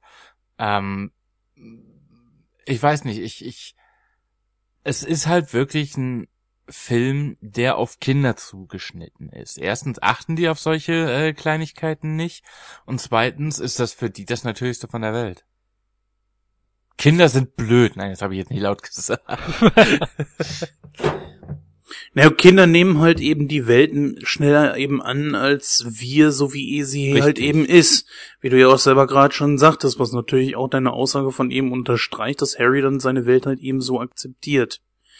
Ne? Mal abgesehen davon, dass ich es halt eben anders sehe, aber faszinierend bei dem Plot fand ich eigentlich, du hast es vorhin auch schon angesprochen, Jens, dass äh, eigentlich so von Anfang an man denkt, man hat den, den Hauptantagonisten entlarvt in Form von, ähm, wie hieß er noch? Severus Snape, wenn ich das richtig Snape, ausspreche. genau, Ja. Snape. Ähm, man denkt halt als Zuschauer, ja, derjenige ist jetzt halt der welche, der halt da den, den Gegenpart übernimmt, aber eigentlich ist es ja nicht so, sondern ähm, der wird ja dann später aufgelöst in Form von Professor Quill, was ich eigentlich ziemlich, ziemlich geschickt gelöst fand. Mhm. Wie fandet ihr das? Ja, fand ich auch. Mhm. Wäre ich Ähm, auch nie drauf hatten mit- gekommen. Wir hatten mit Snape hatten wir einen typischen roten Hering und äh, das hat wirklich dieses, dieses, diesen Twist am Ende nochmal verstärkt. Das fand ich auch ziemlich gut.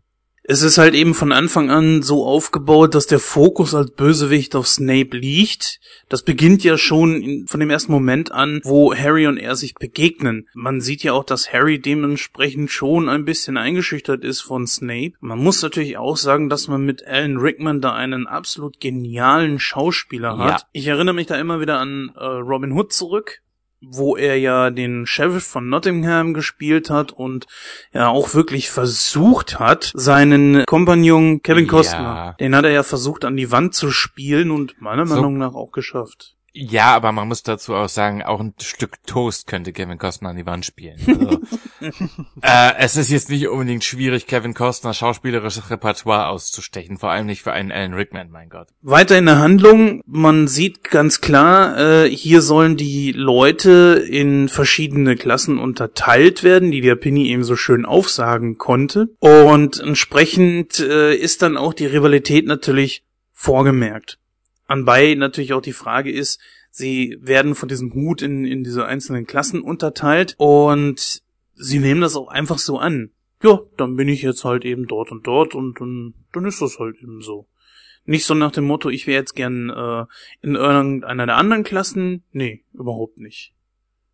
Und das. Naja, man muss aber dazu sagen, dass der Hut ähm, auswählt nach dem Charakter dessen, der ihn aufhat. Ja, aber dass äh, Hermine und, und Ron mit äh, Harry zusammen in, in eine Gruppe kommen. Wo waren die nochmal? Bei Gryffindor. Gryffindor, genau, ja.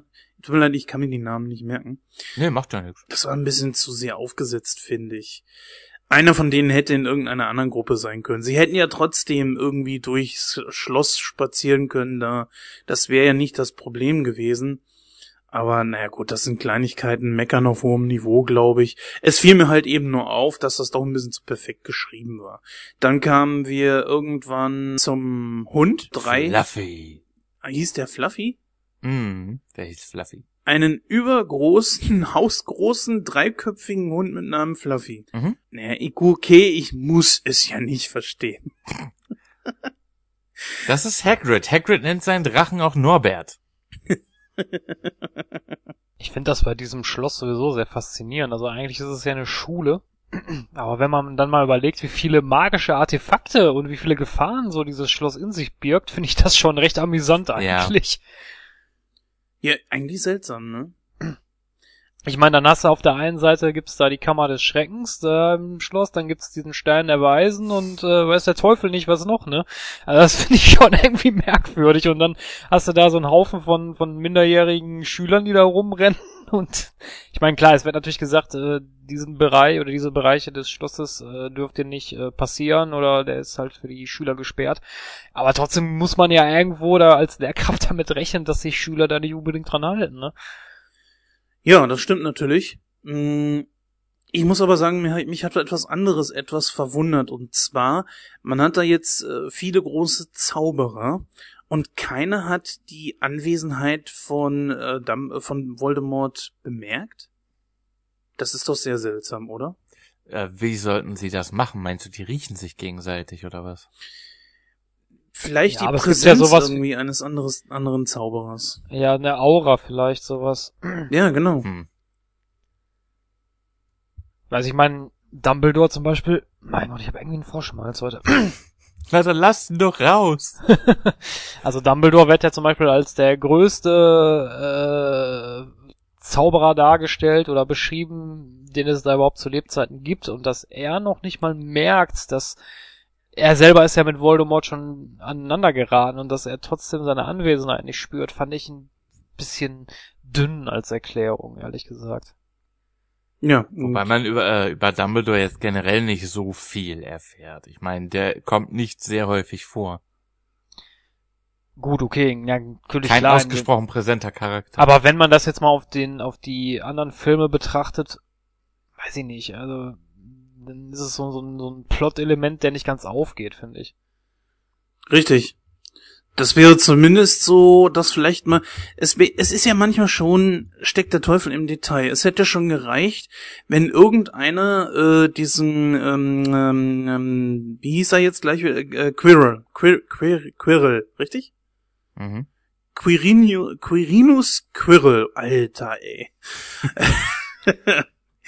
ähm, wäre es ja zum Beispiel schon mal ganz hilfreich gewesen, wenn der da einfach irgendwo vorbeigeht und ein anderer Zauberer einfach mal so ein bisschen die Nase rümpft so und dann irgendwas bemerkt, Äh, was komisches, aber dann so Naja, naja, da haben wir wieder unseren roten Hering Snape, der genau das tut.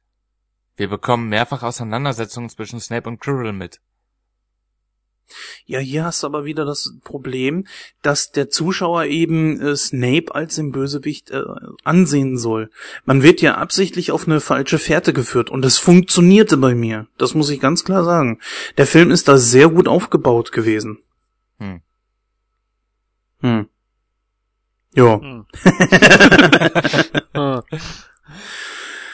Äh, ja, wenn ich mir jetzt einfach mal so die einzelnen Charaktere angucke, wie Hermine zum Beispiel, ist das so ein Ding, ja, ist okay, sie hat einen eigenen Charakter, das unterscheidet sich von den anderen, sie ist sehr hochnäsig manchmal. Äh, das ist aber auch so ein Plotpoint, der mir irgendwo ein bisschen auf den Keks ging. Also ich weiß nicht, also ein Plotpoint, der mir persönlich äh, tierisch auf den Sack ging und das, der, das zieht sich über die ganzen Filme hinweg und zwar ist das Mo- äh. Das ist so ein nerviges Rotzblach, also jetzt mal ehrlich, ey, boah, ey. In jedem Film geht der mir so dermaßen auf den Zeiger, das ist unglaublich, ey. Ich meine, er wird zwar so als Antagonist von, von äh, Harry dargestellt, aber boah, es ist so ein nerviger Aber hat es- Charakter. Aber hattest du in der Schule nicht so einen kleinen Drecksack, der dir total auf den Sack gegangen ist? Ich hatte, ja, ich hatte in der Schule mehrere Drecksäcke, die mir Ja. auf den Sack gegangen sind. Sowas braucht man. An alle Mitschüler, an alle ehemaligen Mitschüler von Christoph, wenn ihr das hört, wir wissen, wo ihr wohnt. jetzt Und unsere Eier sind auch schon und haben abgelaufen. Zugang zu Schusswaffen. Oder? Ja, da habe ich mir auch manchmal gewünscht, ich hätte Schusswaffen. Aber nein, nein, nein, nein, Nee. da was, das wollen wir jetzt nicht im Detail äh, aufgreifen. Gut, aber so, ein, so einen Antagonisten, den hast du natürlich eigentlich in solchen Geschichten sehr häufig. Ja gut, ich meine, jeder Mensch braucht einen, auch einen Antagonist. Ne? Das ist halt so. Ja, ich wünschte nur einfach, dass solche Charaktere ein bisschen tiefgängiger wären. Also ich sag mal, Snape zum Beispiel ist einer, der steht auf der guten Seite, obwohl er diese wirklich düstere Aura hat. Und das ist so ein Typ, wo ich sagen würde, der ist sehr mysteriös, den habe ich Bock näher kennenzulernen. Dieser Malfoy. Du stehst also auf dunkle, langhaarige Männer, hm? Zurück zu. ähm, danke fürs aus dem Konzept bringen. Na, aber Ja, das, das kann ich. Das ist halt eben beim Molfoy zum Beispiel, den gucke ich an. Äh, da, da sehe ich den zwei Minuten zu und da weiß ich, wo der Hase läuft. Bei diesem Snape, da habe ich einfach viel mehr zu entdecken, viel mehr zu erfahren. Und das ist das einfach bei. Diesen, diese Charaktere sind einfach tiefgründiger. Und das macht auch viel mehr Spaß, sich das anzugucken. Als wie so ein Charakter, den du von vorne bis hinten innerhalb von einer Nanosekunde sofort bestimmen kannst. Ja, das ist sowieso so ein Phänomen. Das, äh, ich bin davon nicht frei, weil ich bin zum Beispiel auch einer, ich finde die Gegenspieler aus Filmen und Serien, ich finde die immer interessanter als die äh, Helden, sag ich mal, weil die einfach eine viel bessere ausgearbeitete Hintergrundgeschichte haben. Und hier in dem Fall von in dem Fall von Voldemort ist es das gleiche. Die Hintergrundgeschichte von ihm ist sehr interessant, auch sehr gut beschrieben. Und die von Harry, ja, ist halt so ein kleiner Gnom, der den Angriff da überlebt hat, ja. ja. Ja, super. Das ist halt so ein Phänomen, aber ich, aber wie gesagt, ich, ich hab ich habe immer mehr so so eine Affinität zu den zu den Antagonisten.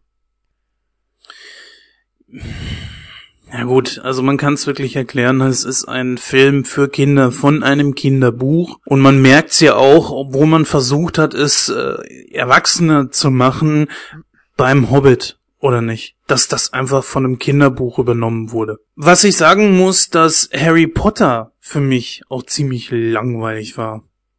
Das war die langweiligste. Meinst du die Figur oder? Nicht unbedingt die Figur, vielleicht lag es an Daniel Radcliffe.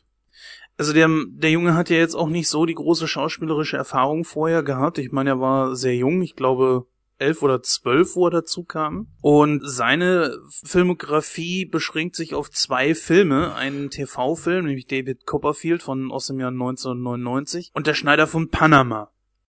Witzig finde ich bei der Veröffentlichung des Films auch die Tatsache, dass die CSU da ganz groß gegen die Veröffentlichung angehen wollte. CSU? Ja, die CSU. Und zwar aus dem ganz einfachen Grund. Äh, die haben argumentiert, dass Kinder noch nicht religiös gefestigt sind und alles glauben, was sie sehen, weshalb der okkultistische äh, Beiklang der Harry Potter Medien nicht gut für Kinder wäre.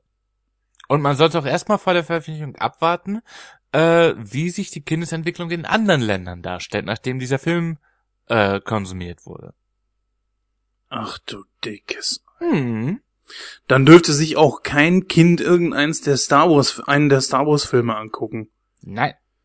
Weil mittlerweile, ich glaube, Jedi wurde ja sogar mal äh, versucht, als eigene Religion anerkennen zu lassen oder wurde sogar anerkannt. In Amerika ist es eine, soweit ich weiß, ja. Es ist tatsächlich äh, als okay. Also ich hatte da mal irgendwas gehört, dass es tatsächlich dann auch durchkam, das war mir neu, aber äh, oder irgendeinen anderen Film, was weiß ich, sagen wir ähm, Herr der keiner Ringe. ja Herr der Ringe oder keiner haut wie Don Camillo. das das das sind Filme, die kannst du bedenkenlos mit deinem Kind zusammen gucken. Ich glaube, die haben auch Ja, eine nee, bei Don Camillo wäre es ja was anderes, weil da der, ist es Katholizismus im Vordergrund steht? ja, ja. Aber bei Harry Potter sind es halt Hexen und Zauberer und das ist böse. Blasphemie! Ja. Ach du Kacke. Also wenn man das wirklich, na gut, lassen wir das. Äh, ich muss ganz ehrlich sagen, was mich ehrlich gesagt sehr genervt hat, genauso wie bei Episode 1 von Star Wars, dieses Podrennen, war das hier das Quidditch-Spiel. Ja, ich weiß, es ist sehr elementar halt für Harry Potter und besonders für den ersten Teil, aber es ist nicht nur, dass diese, diese Regeln völlig Hanebüchen sind, äh, ich hätte das ganze Ding einfach nicht gebraucht. Das einzig wirklich Hanebüchene an Quidditch ist einfach die Sache mit dem Schnatz. Weil ähm, der Schnatz ist ein totaler Gamebreaker. Sobald du den hast, ist das Spiel vorbei und du hast gewonnen. Insofern ähm, ist der Schnatz das Einzige, was bei dem Ding wirklich keinen Sinn macht. Ansonsten ist es ein ganz normales Fußballspiel auf Besen. Ja, die Sache ist die, da würde ich anders reden, wenn ich das Buch gelesen hätte. Wenn ich das Buch gelesen hätte und es wäre nicht drin gewesen, hätte ich mich wahrscheinlich geärgert. Ja. Aber in dem Fall, ich habe das Buch nicht, nicht gelesen und in dem Fall sage ich halt, ja, das ist unnötig. Weil das bringt die Story auch nicht wirklich voran, meiner Meinung nach. Aber wie gesagt, es ist natürlich dann wieder anders, wenn man das Buch gelesen hat. Dann Ja, vor würde allem- einem das fehlen, natürlich. Vor allem Quidditch wird ja auch in den späteren äh, Filmen auch noch, zumindest im zweiten, ein relativ wichtiger Faktor. Und wenn du das da nicht etabliert hast, was Quidditch überhaupt ist, äh, ist auch scheiße. Ja, also ist der erste Teil dann auch äh, buchtechnisch nur so ein Übergang, ja? Wie meinst du das? Naja, wenn am Anfang irgendwas präsentiert werden muss, um es einzuführen, um damit es dann im zweiten Teil gewichtiger ist, als wenn es im ersten, äh, im zweiten Teil als erstes aufgetaucht wäre. Hm. Wenn du verstehst, was ich meine. Nein, nein, nein, nein, nein, ich verstehe, was du meinst. Aber nee, nee, im Buch ist der Quidditch-Teil durchaus sehr viel wichtiger und von größerer Gewichtung, äh, als das im Film der Fall ist. Hm. Ja, also ich bin da ganz auf der Seite von Christoph. Ich hab's Buch nicht gelesen und äh, deswegen kann ich dann natürlich keine entsprechenden äh, Schlüsse ziehen beziehungsweise Verbindungen ziehen und ähm, deswegen sage ich ganz klar, hätte es raus sein können, äh, rauslassen können. Ich meine, der Film geht zweieinhalb Stunden und das ist schon wirklich arg viel, finde Ja, ich. das ist arg viel, das ist richtig. Ne? Und es ist ja auch nicht schlimm, dass man für einen Film irgendwas zusammenstreicht. Und das, das hätte dem Film ehrlich gesagt schon gut getan. Hm. Ja, Ähm, aber ich denke, wie Christoph das schon richtig gesagt hat, da wären die Harry Potter Fans, die die Bücher geil fanden, auf die Barrikaden gegangen. Sind euch eigentlich irgendwelche Plotholes aufgefallen? Du meinst bis auf die Tatsache, dass nicht klar erklärt wurde, warum dieser beschissene Stein der Weisen letzt letzten Endes in Harrys Tasche gelandet ist? Das hat mich echt genervt, weil es, es, es wird zwar gesagt von Dumbledore, ja, nur wer den Stein finden will, aber nicht benutzen, kann ihn finden, aber ich sag jetzt trotzdem nicht, warum er in deiner Tasche gelandet ist. weißt du, das, ah, das wird im Buch aber auch nicht erklärt und, und, und das ergibt einfach keinen Sinn für mich. Du bist aber nah, genau an der Stelle, wo ich sage, das ist für mich ein Plothole, beziehungsweise macht es für mich einfach keinen Sinn, dass, ähm, dass Harry von ähm, Voldemort äh, nicht berührt werden kann. Aufgrund, glaube ich, der der vergangenen Geschichte, so war das doch, ne? Äh, dass die Mutter Ja. hatte sich geopfert Genau. und äh, deswegen konnte Voldemort ihn nicht anfassen. So war das doch, ne? Habe ich doch jetzt richtig Ja. in Erinnerung. Weil Ja, ich habe den Film vor längerer Zeit erst noch gesehen. Nee, ist richtig so. Ja, und das ist, das ist, naja, nicht direkt ein Plothole, aber es sieht für mich einfach aus wie ein Dios Ex Machina, so nach dem Motto, okay, wir müssen jetzt hier langsam irgendwie mal fertig werden, wir müssen die Sache irgendwie mal auflösen und wir können einen Zauberer, der zwar irgendwann der beste Zauberer der Welt werden soll, es aber immer noch nicht kann, nicht gegen den größten aller äh, Antagonisten überhaupt antreten lassen. Das geht nicht. Naja, du musst das von der Seite sehen. Es ist so, also im Grunde genommen wird dieser Schutz vor Voldemort, nicht vor irgendwem anderen, sondern vor Voldemort, wird ja schon direkt am Anfang etabliert, dass Harry nicht durch Voldemorts Attacke getötet wurde, sondern dass äh, Voldemort es abbekommen hat. Dieser Schutz vor Voldemort persönlich zieht sich bis in Teil 4 rein. Oh Gott. Allerdings nur, was Voldemort persönlich betrifft. Alle anderen können ihn kaputt machen, wie sie lustig sind. Aber Voldemort selbst ist nicht in der Lage, Harry zu berühren oder ihm was anzutun. Aber das ist äh, nur bis äh, Teil 4 so, meine ich. Ne? Genau. Ja, ja, habe ich ja gesagt. Ja. Ach du dickes Ei. Ja. Gut, also für mich sieht das alles sehr hopp, nach Hoppla die Hopp aus. Das muss ja nicht unbedingt irgendwie am Regisseur liegen oder derjenige, der das Drehbuch geschrieben hatte. In diesem Fall hier Stephen Close und äh, Joan K. Rowling, die ja das Buch auch selbst geschrieben hat und auch äh, beim Film dann äh, maßgeblich mit dabei und beteiligt war als Beraterin, äh, dass das nicht irgendwie entsprechend angepasst wurde. Für mich wirkt das einfach so. Ich weiß nicht, ob sie selber, wo, wo Rowling das, das Buch geschrieben hatte, plötzlich merkte so, okay, jetzt irgendwie äh, habe ich mich da selber gerade festgeschrieben, aber keinen Bock, die Seiten jetzt alle umzuschreiben, dann machen wir das halt eben so. Und ist für mich ein bisschen schwach. Das ist ein sehr schwaches Ende, finde ich.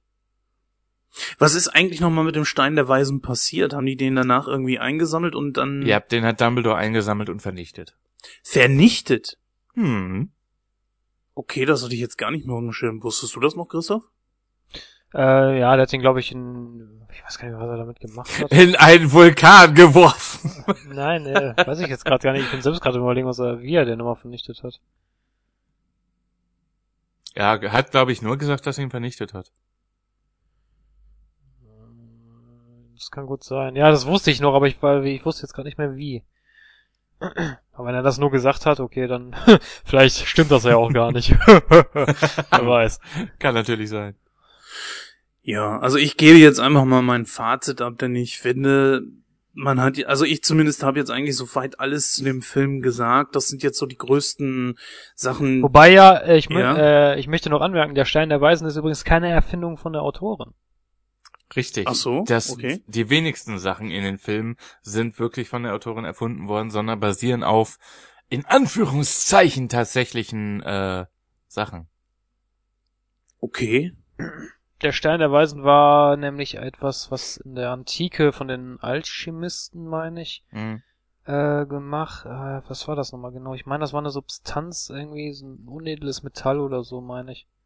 Ach genau, genau, richtig. Das war ein Metall, das man in, also dass man in Gold verwandeln konnte. Ein unedel, unedles Metall, das man in Gold verwandeln konnte, so war das. Richtig. Und das wurde als Stein der Weisen bezeichnet.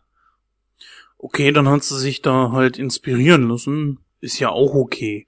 Das Buch ist ja ein unglaublicher Erfolg geworden. Der erste Teil ist ja einer der erfolgreichsten Filme aller Zeiten noch. Ich, ich glaube, er dürfte nur sogar noch unter den ersten 100 der erfolgreichsten Filme aller Zeiten sein. Das kann sein. Ja. Naja gut, also ich komme jetzt endgültig mal zu meinem Fazit. Also ganz klar, ich finde es super, dass dort äh, in diesem Film ausschließlich britische Schauspieler äh, benutzt wurden, äh, eingestellt wurden, gecastet wurden. Ja, ja, ganz genau. Darauf hat ja auch die Autorin bestanden. Richtig, genau. Das hatte ich äh, auf Vorbereitung zu dieser Sendung auch gelesen und fand das eigentlich ganz gut. Ähm, habt ihr eigentlich den Film jemals im Original gesehen?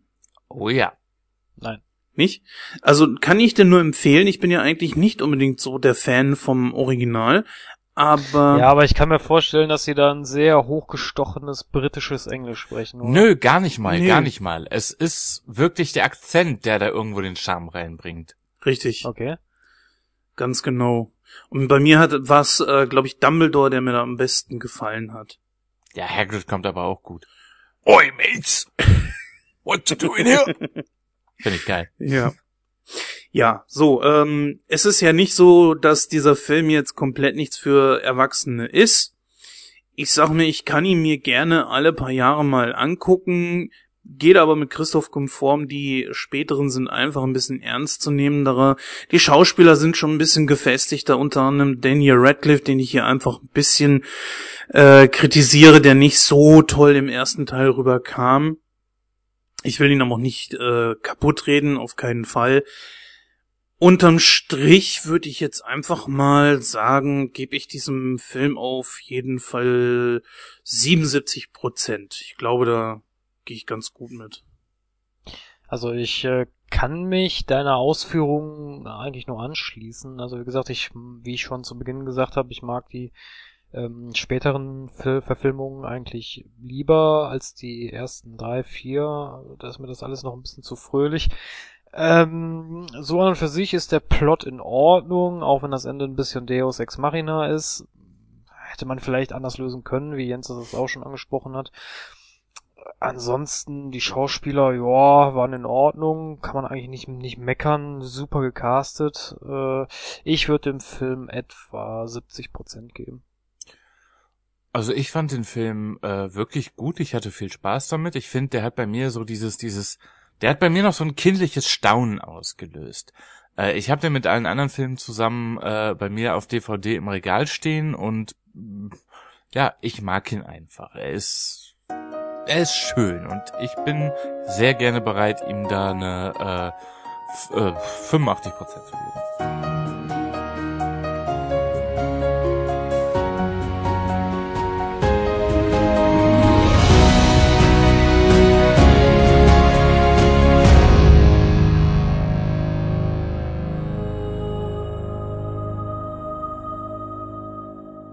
So, meine lieben Hörer, da sind wir dann wieder zurück.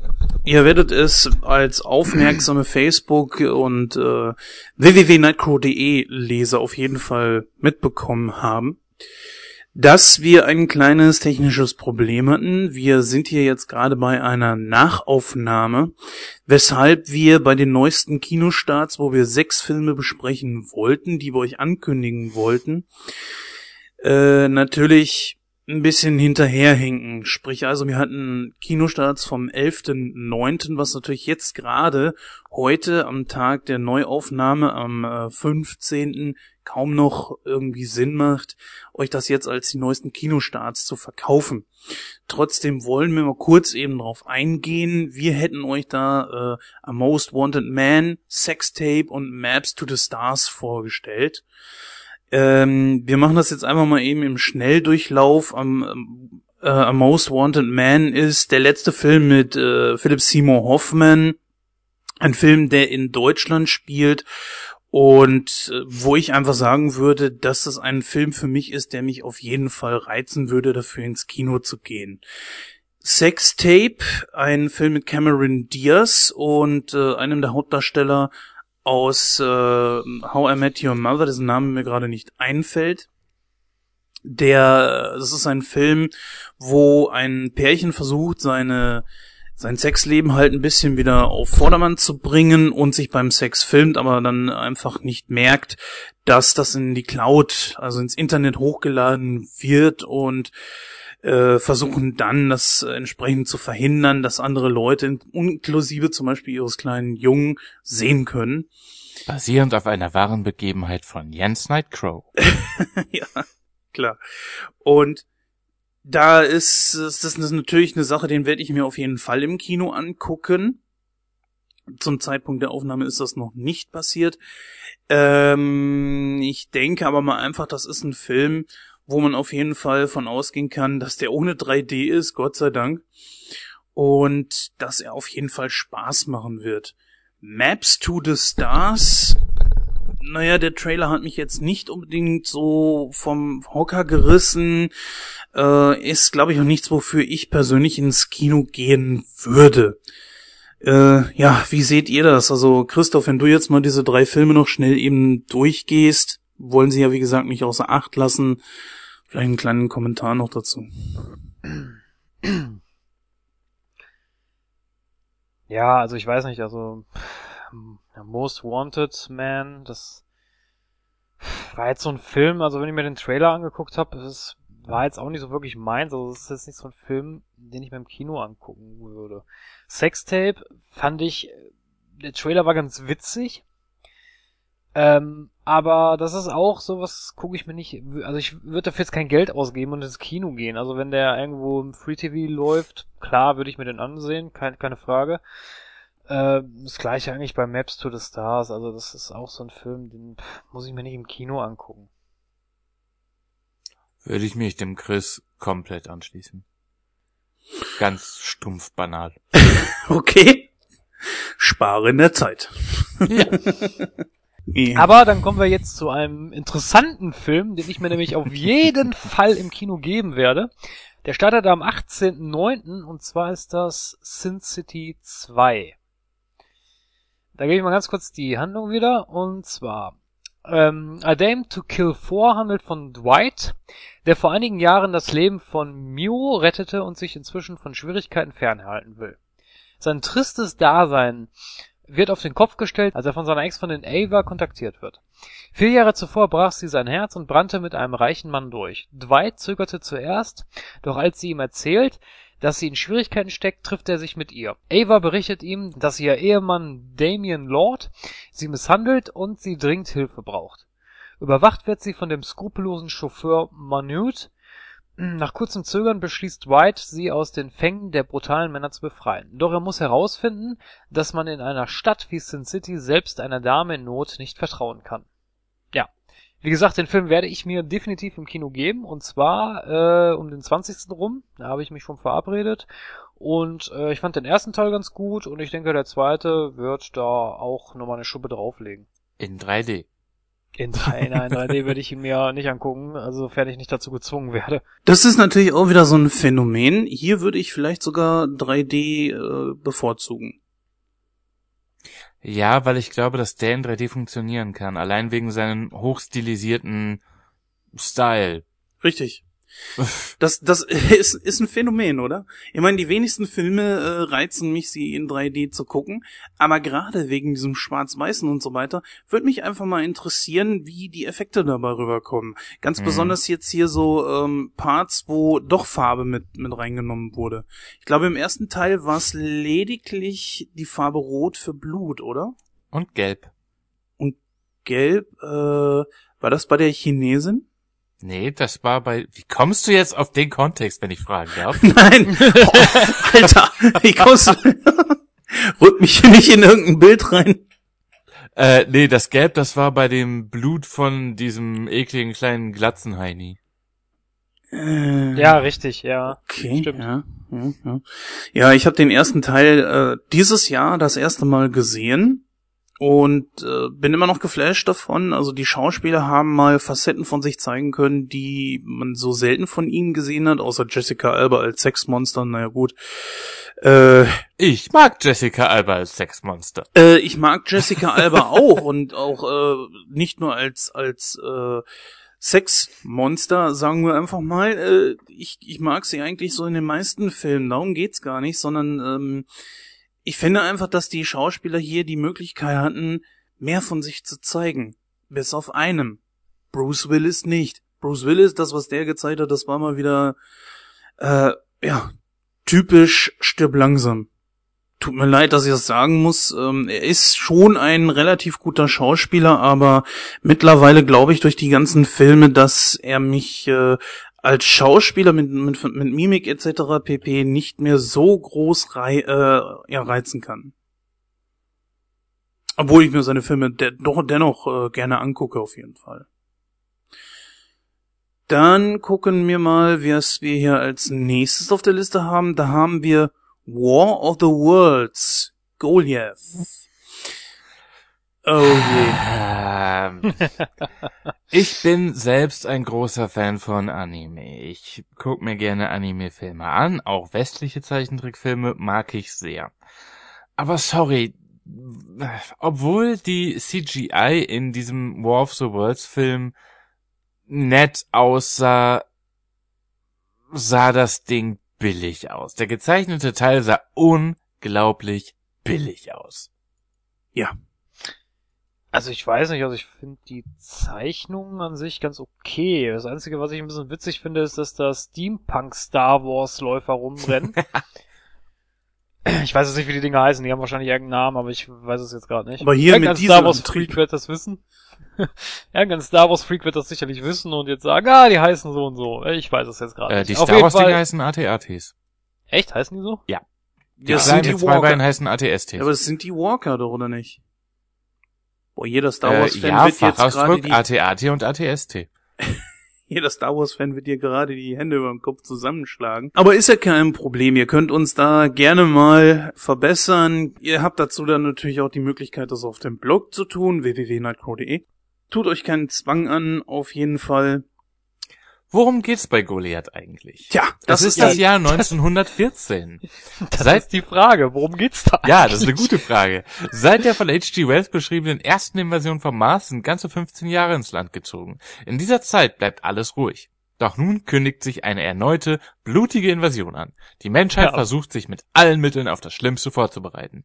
Ja, worum geht's da jetzt eigentlich? Bin Ja. Das ist eine gute Frage. Ja, es ist Ich eine das normal vorlesen. ne? Ich hab's, ich hab's nicht verstanden. Fürs Kino reizt mich das Ding also kurz gesagt überhaupt gar nicht. Brauche ich nicht. Vielleicht, wenn ich es mal irgendwie für einen Euro auf den Trödel kriege, aber ansonsten passe. Ja, also mich spricht weder die Zeichnung an, noch die Story irgendwie. Äh, vor allen Dingen, worauf basiert das? Ist das jetzt irgendwie ein zweiter Teil oder irgendwie? Äh, das erschließt sich mir nicht so ganz und mm, ja, Wobei man sagen muss, er wird um Klassen besser sein als das Ding mit Tom Cruise. Das noch am Rande. das ist, glaube ich, keine Schwierigkeit. und der Film existiert ja auch nicht, das wissen wir ja. Ja, das wissen wir. Ja, genau. Ja, was haben wir da noch auf der Liste, Christoph? Tja. Da haben wir jetzt als nächstes auf der Liste Schoßgebete. Ja, ein, glaube ich, deutscher Film mit Jürgen Vogel und Lavinia Wilson in der Hauptrolle. ist ein Film von äh, Sönke Wortmann. Ja, ich komme einfach mit diesem Namen Sönke nicht klar. Oh Mann. Da rollen sich mir die, die Fußnägel hoch. Äh, die Handlung davon ist, dass Elizabeth Kiel, die ist so Anfang Ich 30, glaube, sie heißt Elisabeth.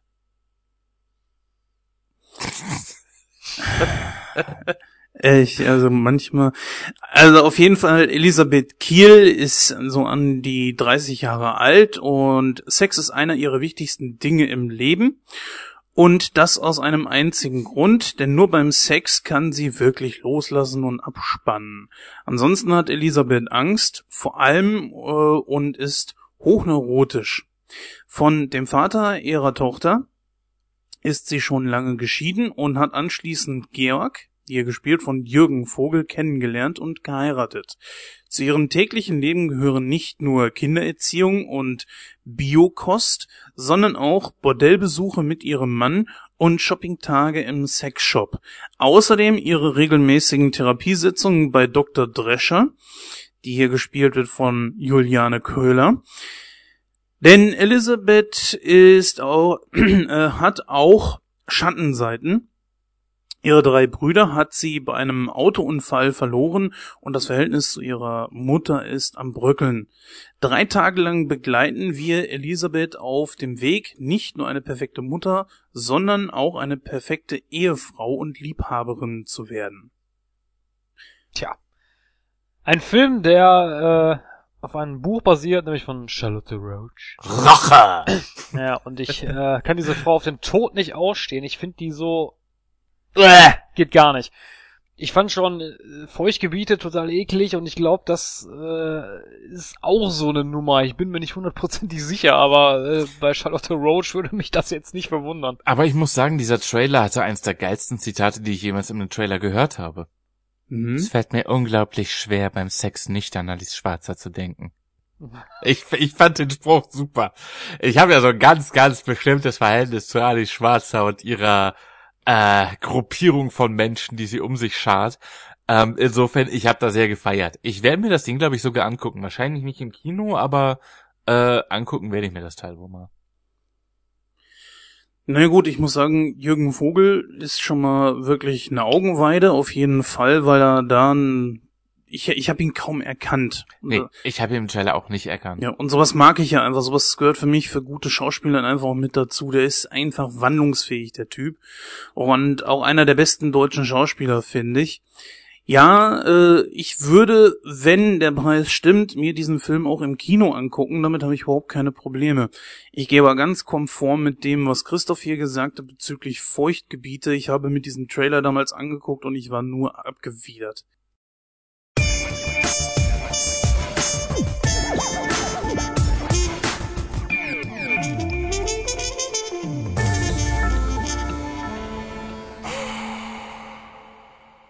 Liebe Zuhörer, das war die 18. Ausgabe von Nightcrow.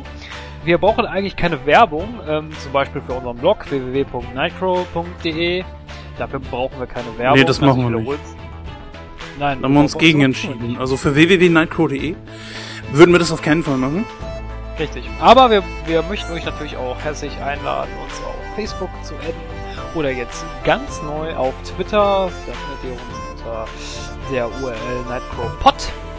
Und natürlich auch in iTunes, da könnt ihr uns auch abonnieren und natürlich auch unseren Podcast bewerten, denn jede Bewertung hilft uns, in unsere Position in iTunes zu verbessern. Und die Welt Natürlich zu erobern.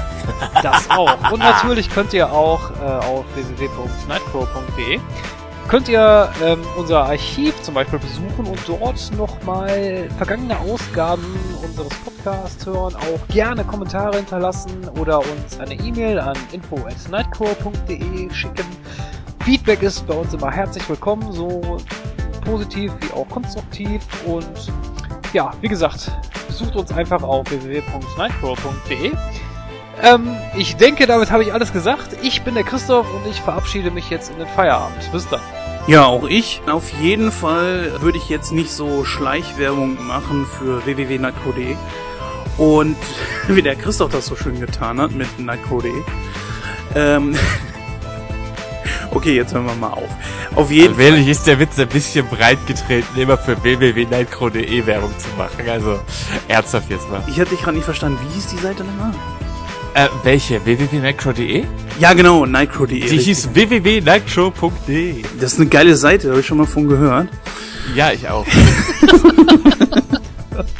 Was auf jeden Fall noch erwähnenswert ist, dass es in ein paar Tagen, mh, so ein bisschen als Ausgleich dafür, dass diese Folge ein bisschen später kam, haben wir das erste Serien-Special aufgenommen. Solltet ihr euch unbedingt anhören. Für alle Fans der Serie Akte X wird dieses Special auf jeden Fall ein absoluter Genuss sein. Haltet einfach mal die Augen offen, ob Facebook, Twitter oder www.nightcrow.de. Sag's doch mal, ich hab's nicht gehört, Ungläubiger. Da ich mich vorhin schon verabschiedet hab, hab, habe, führt ihr meine Verabschiedung gerade völlig ins Absurdum, wisst ihr das? Naja, das macht uns ja auch nur sympathisch. Nicht wahr? Das ist auf jeden Fall äh, solltet ihr euch das nicht entgehen lassen. Das ist, äh, wie gesagt, ein Serien-Special zu Akte X.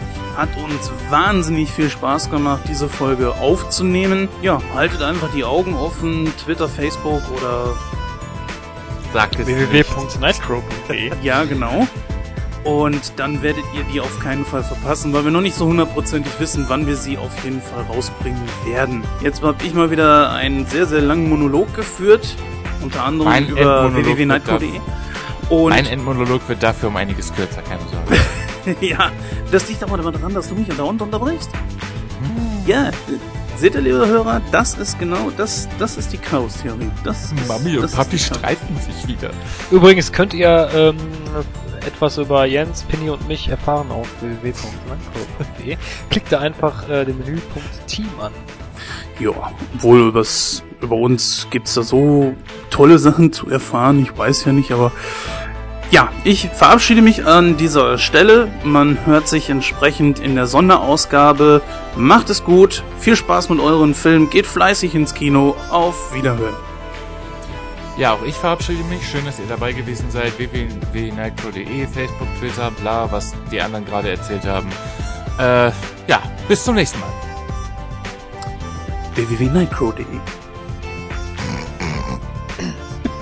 Gesponsert von Nightcrow Café. Demo.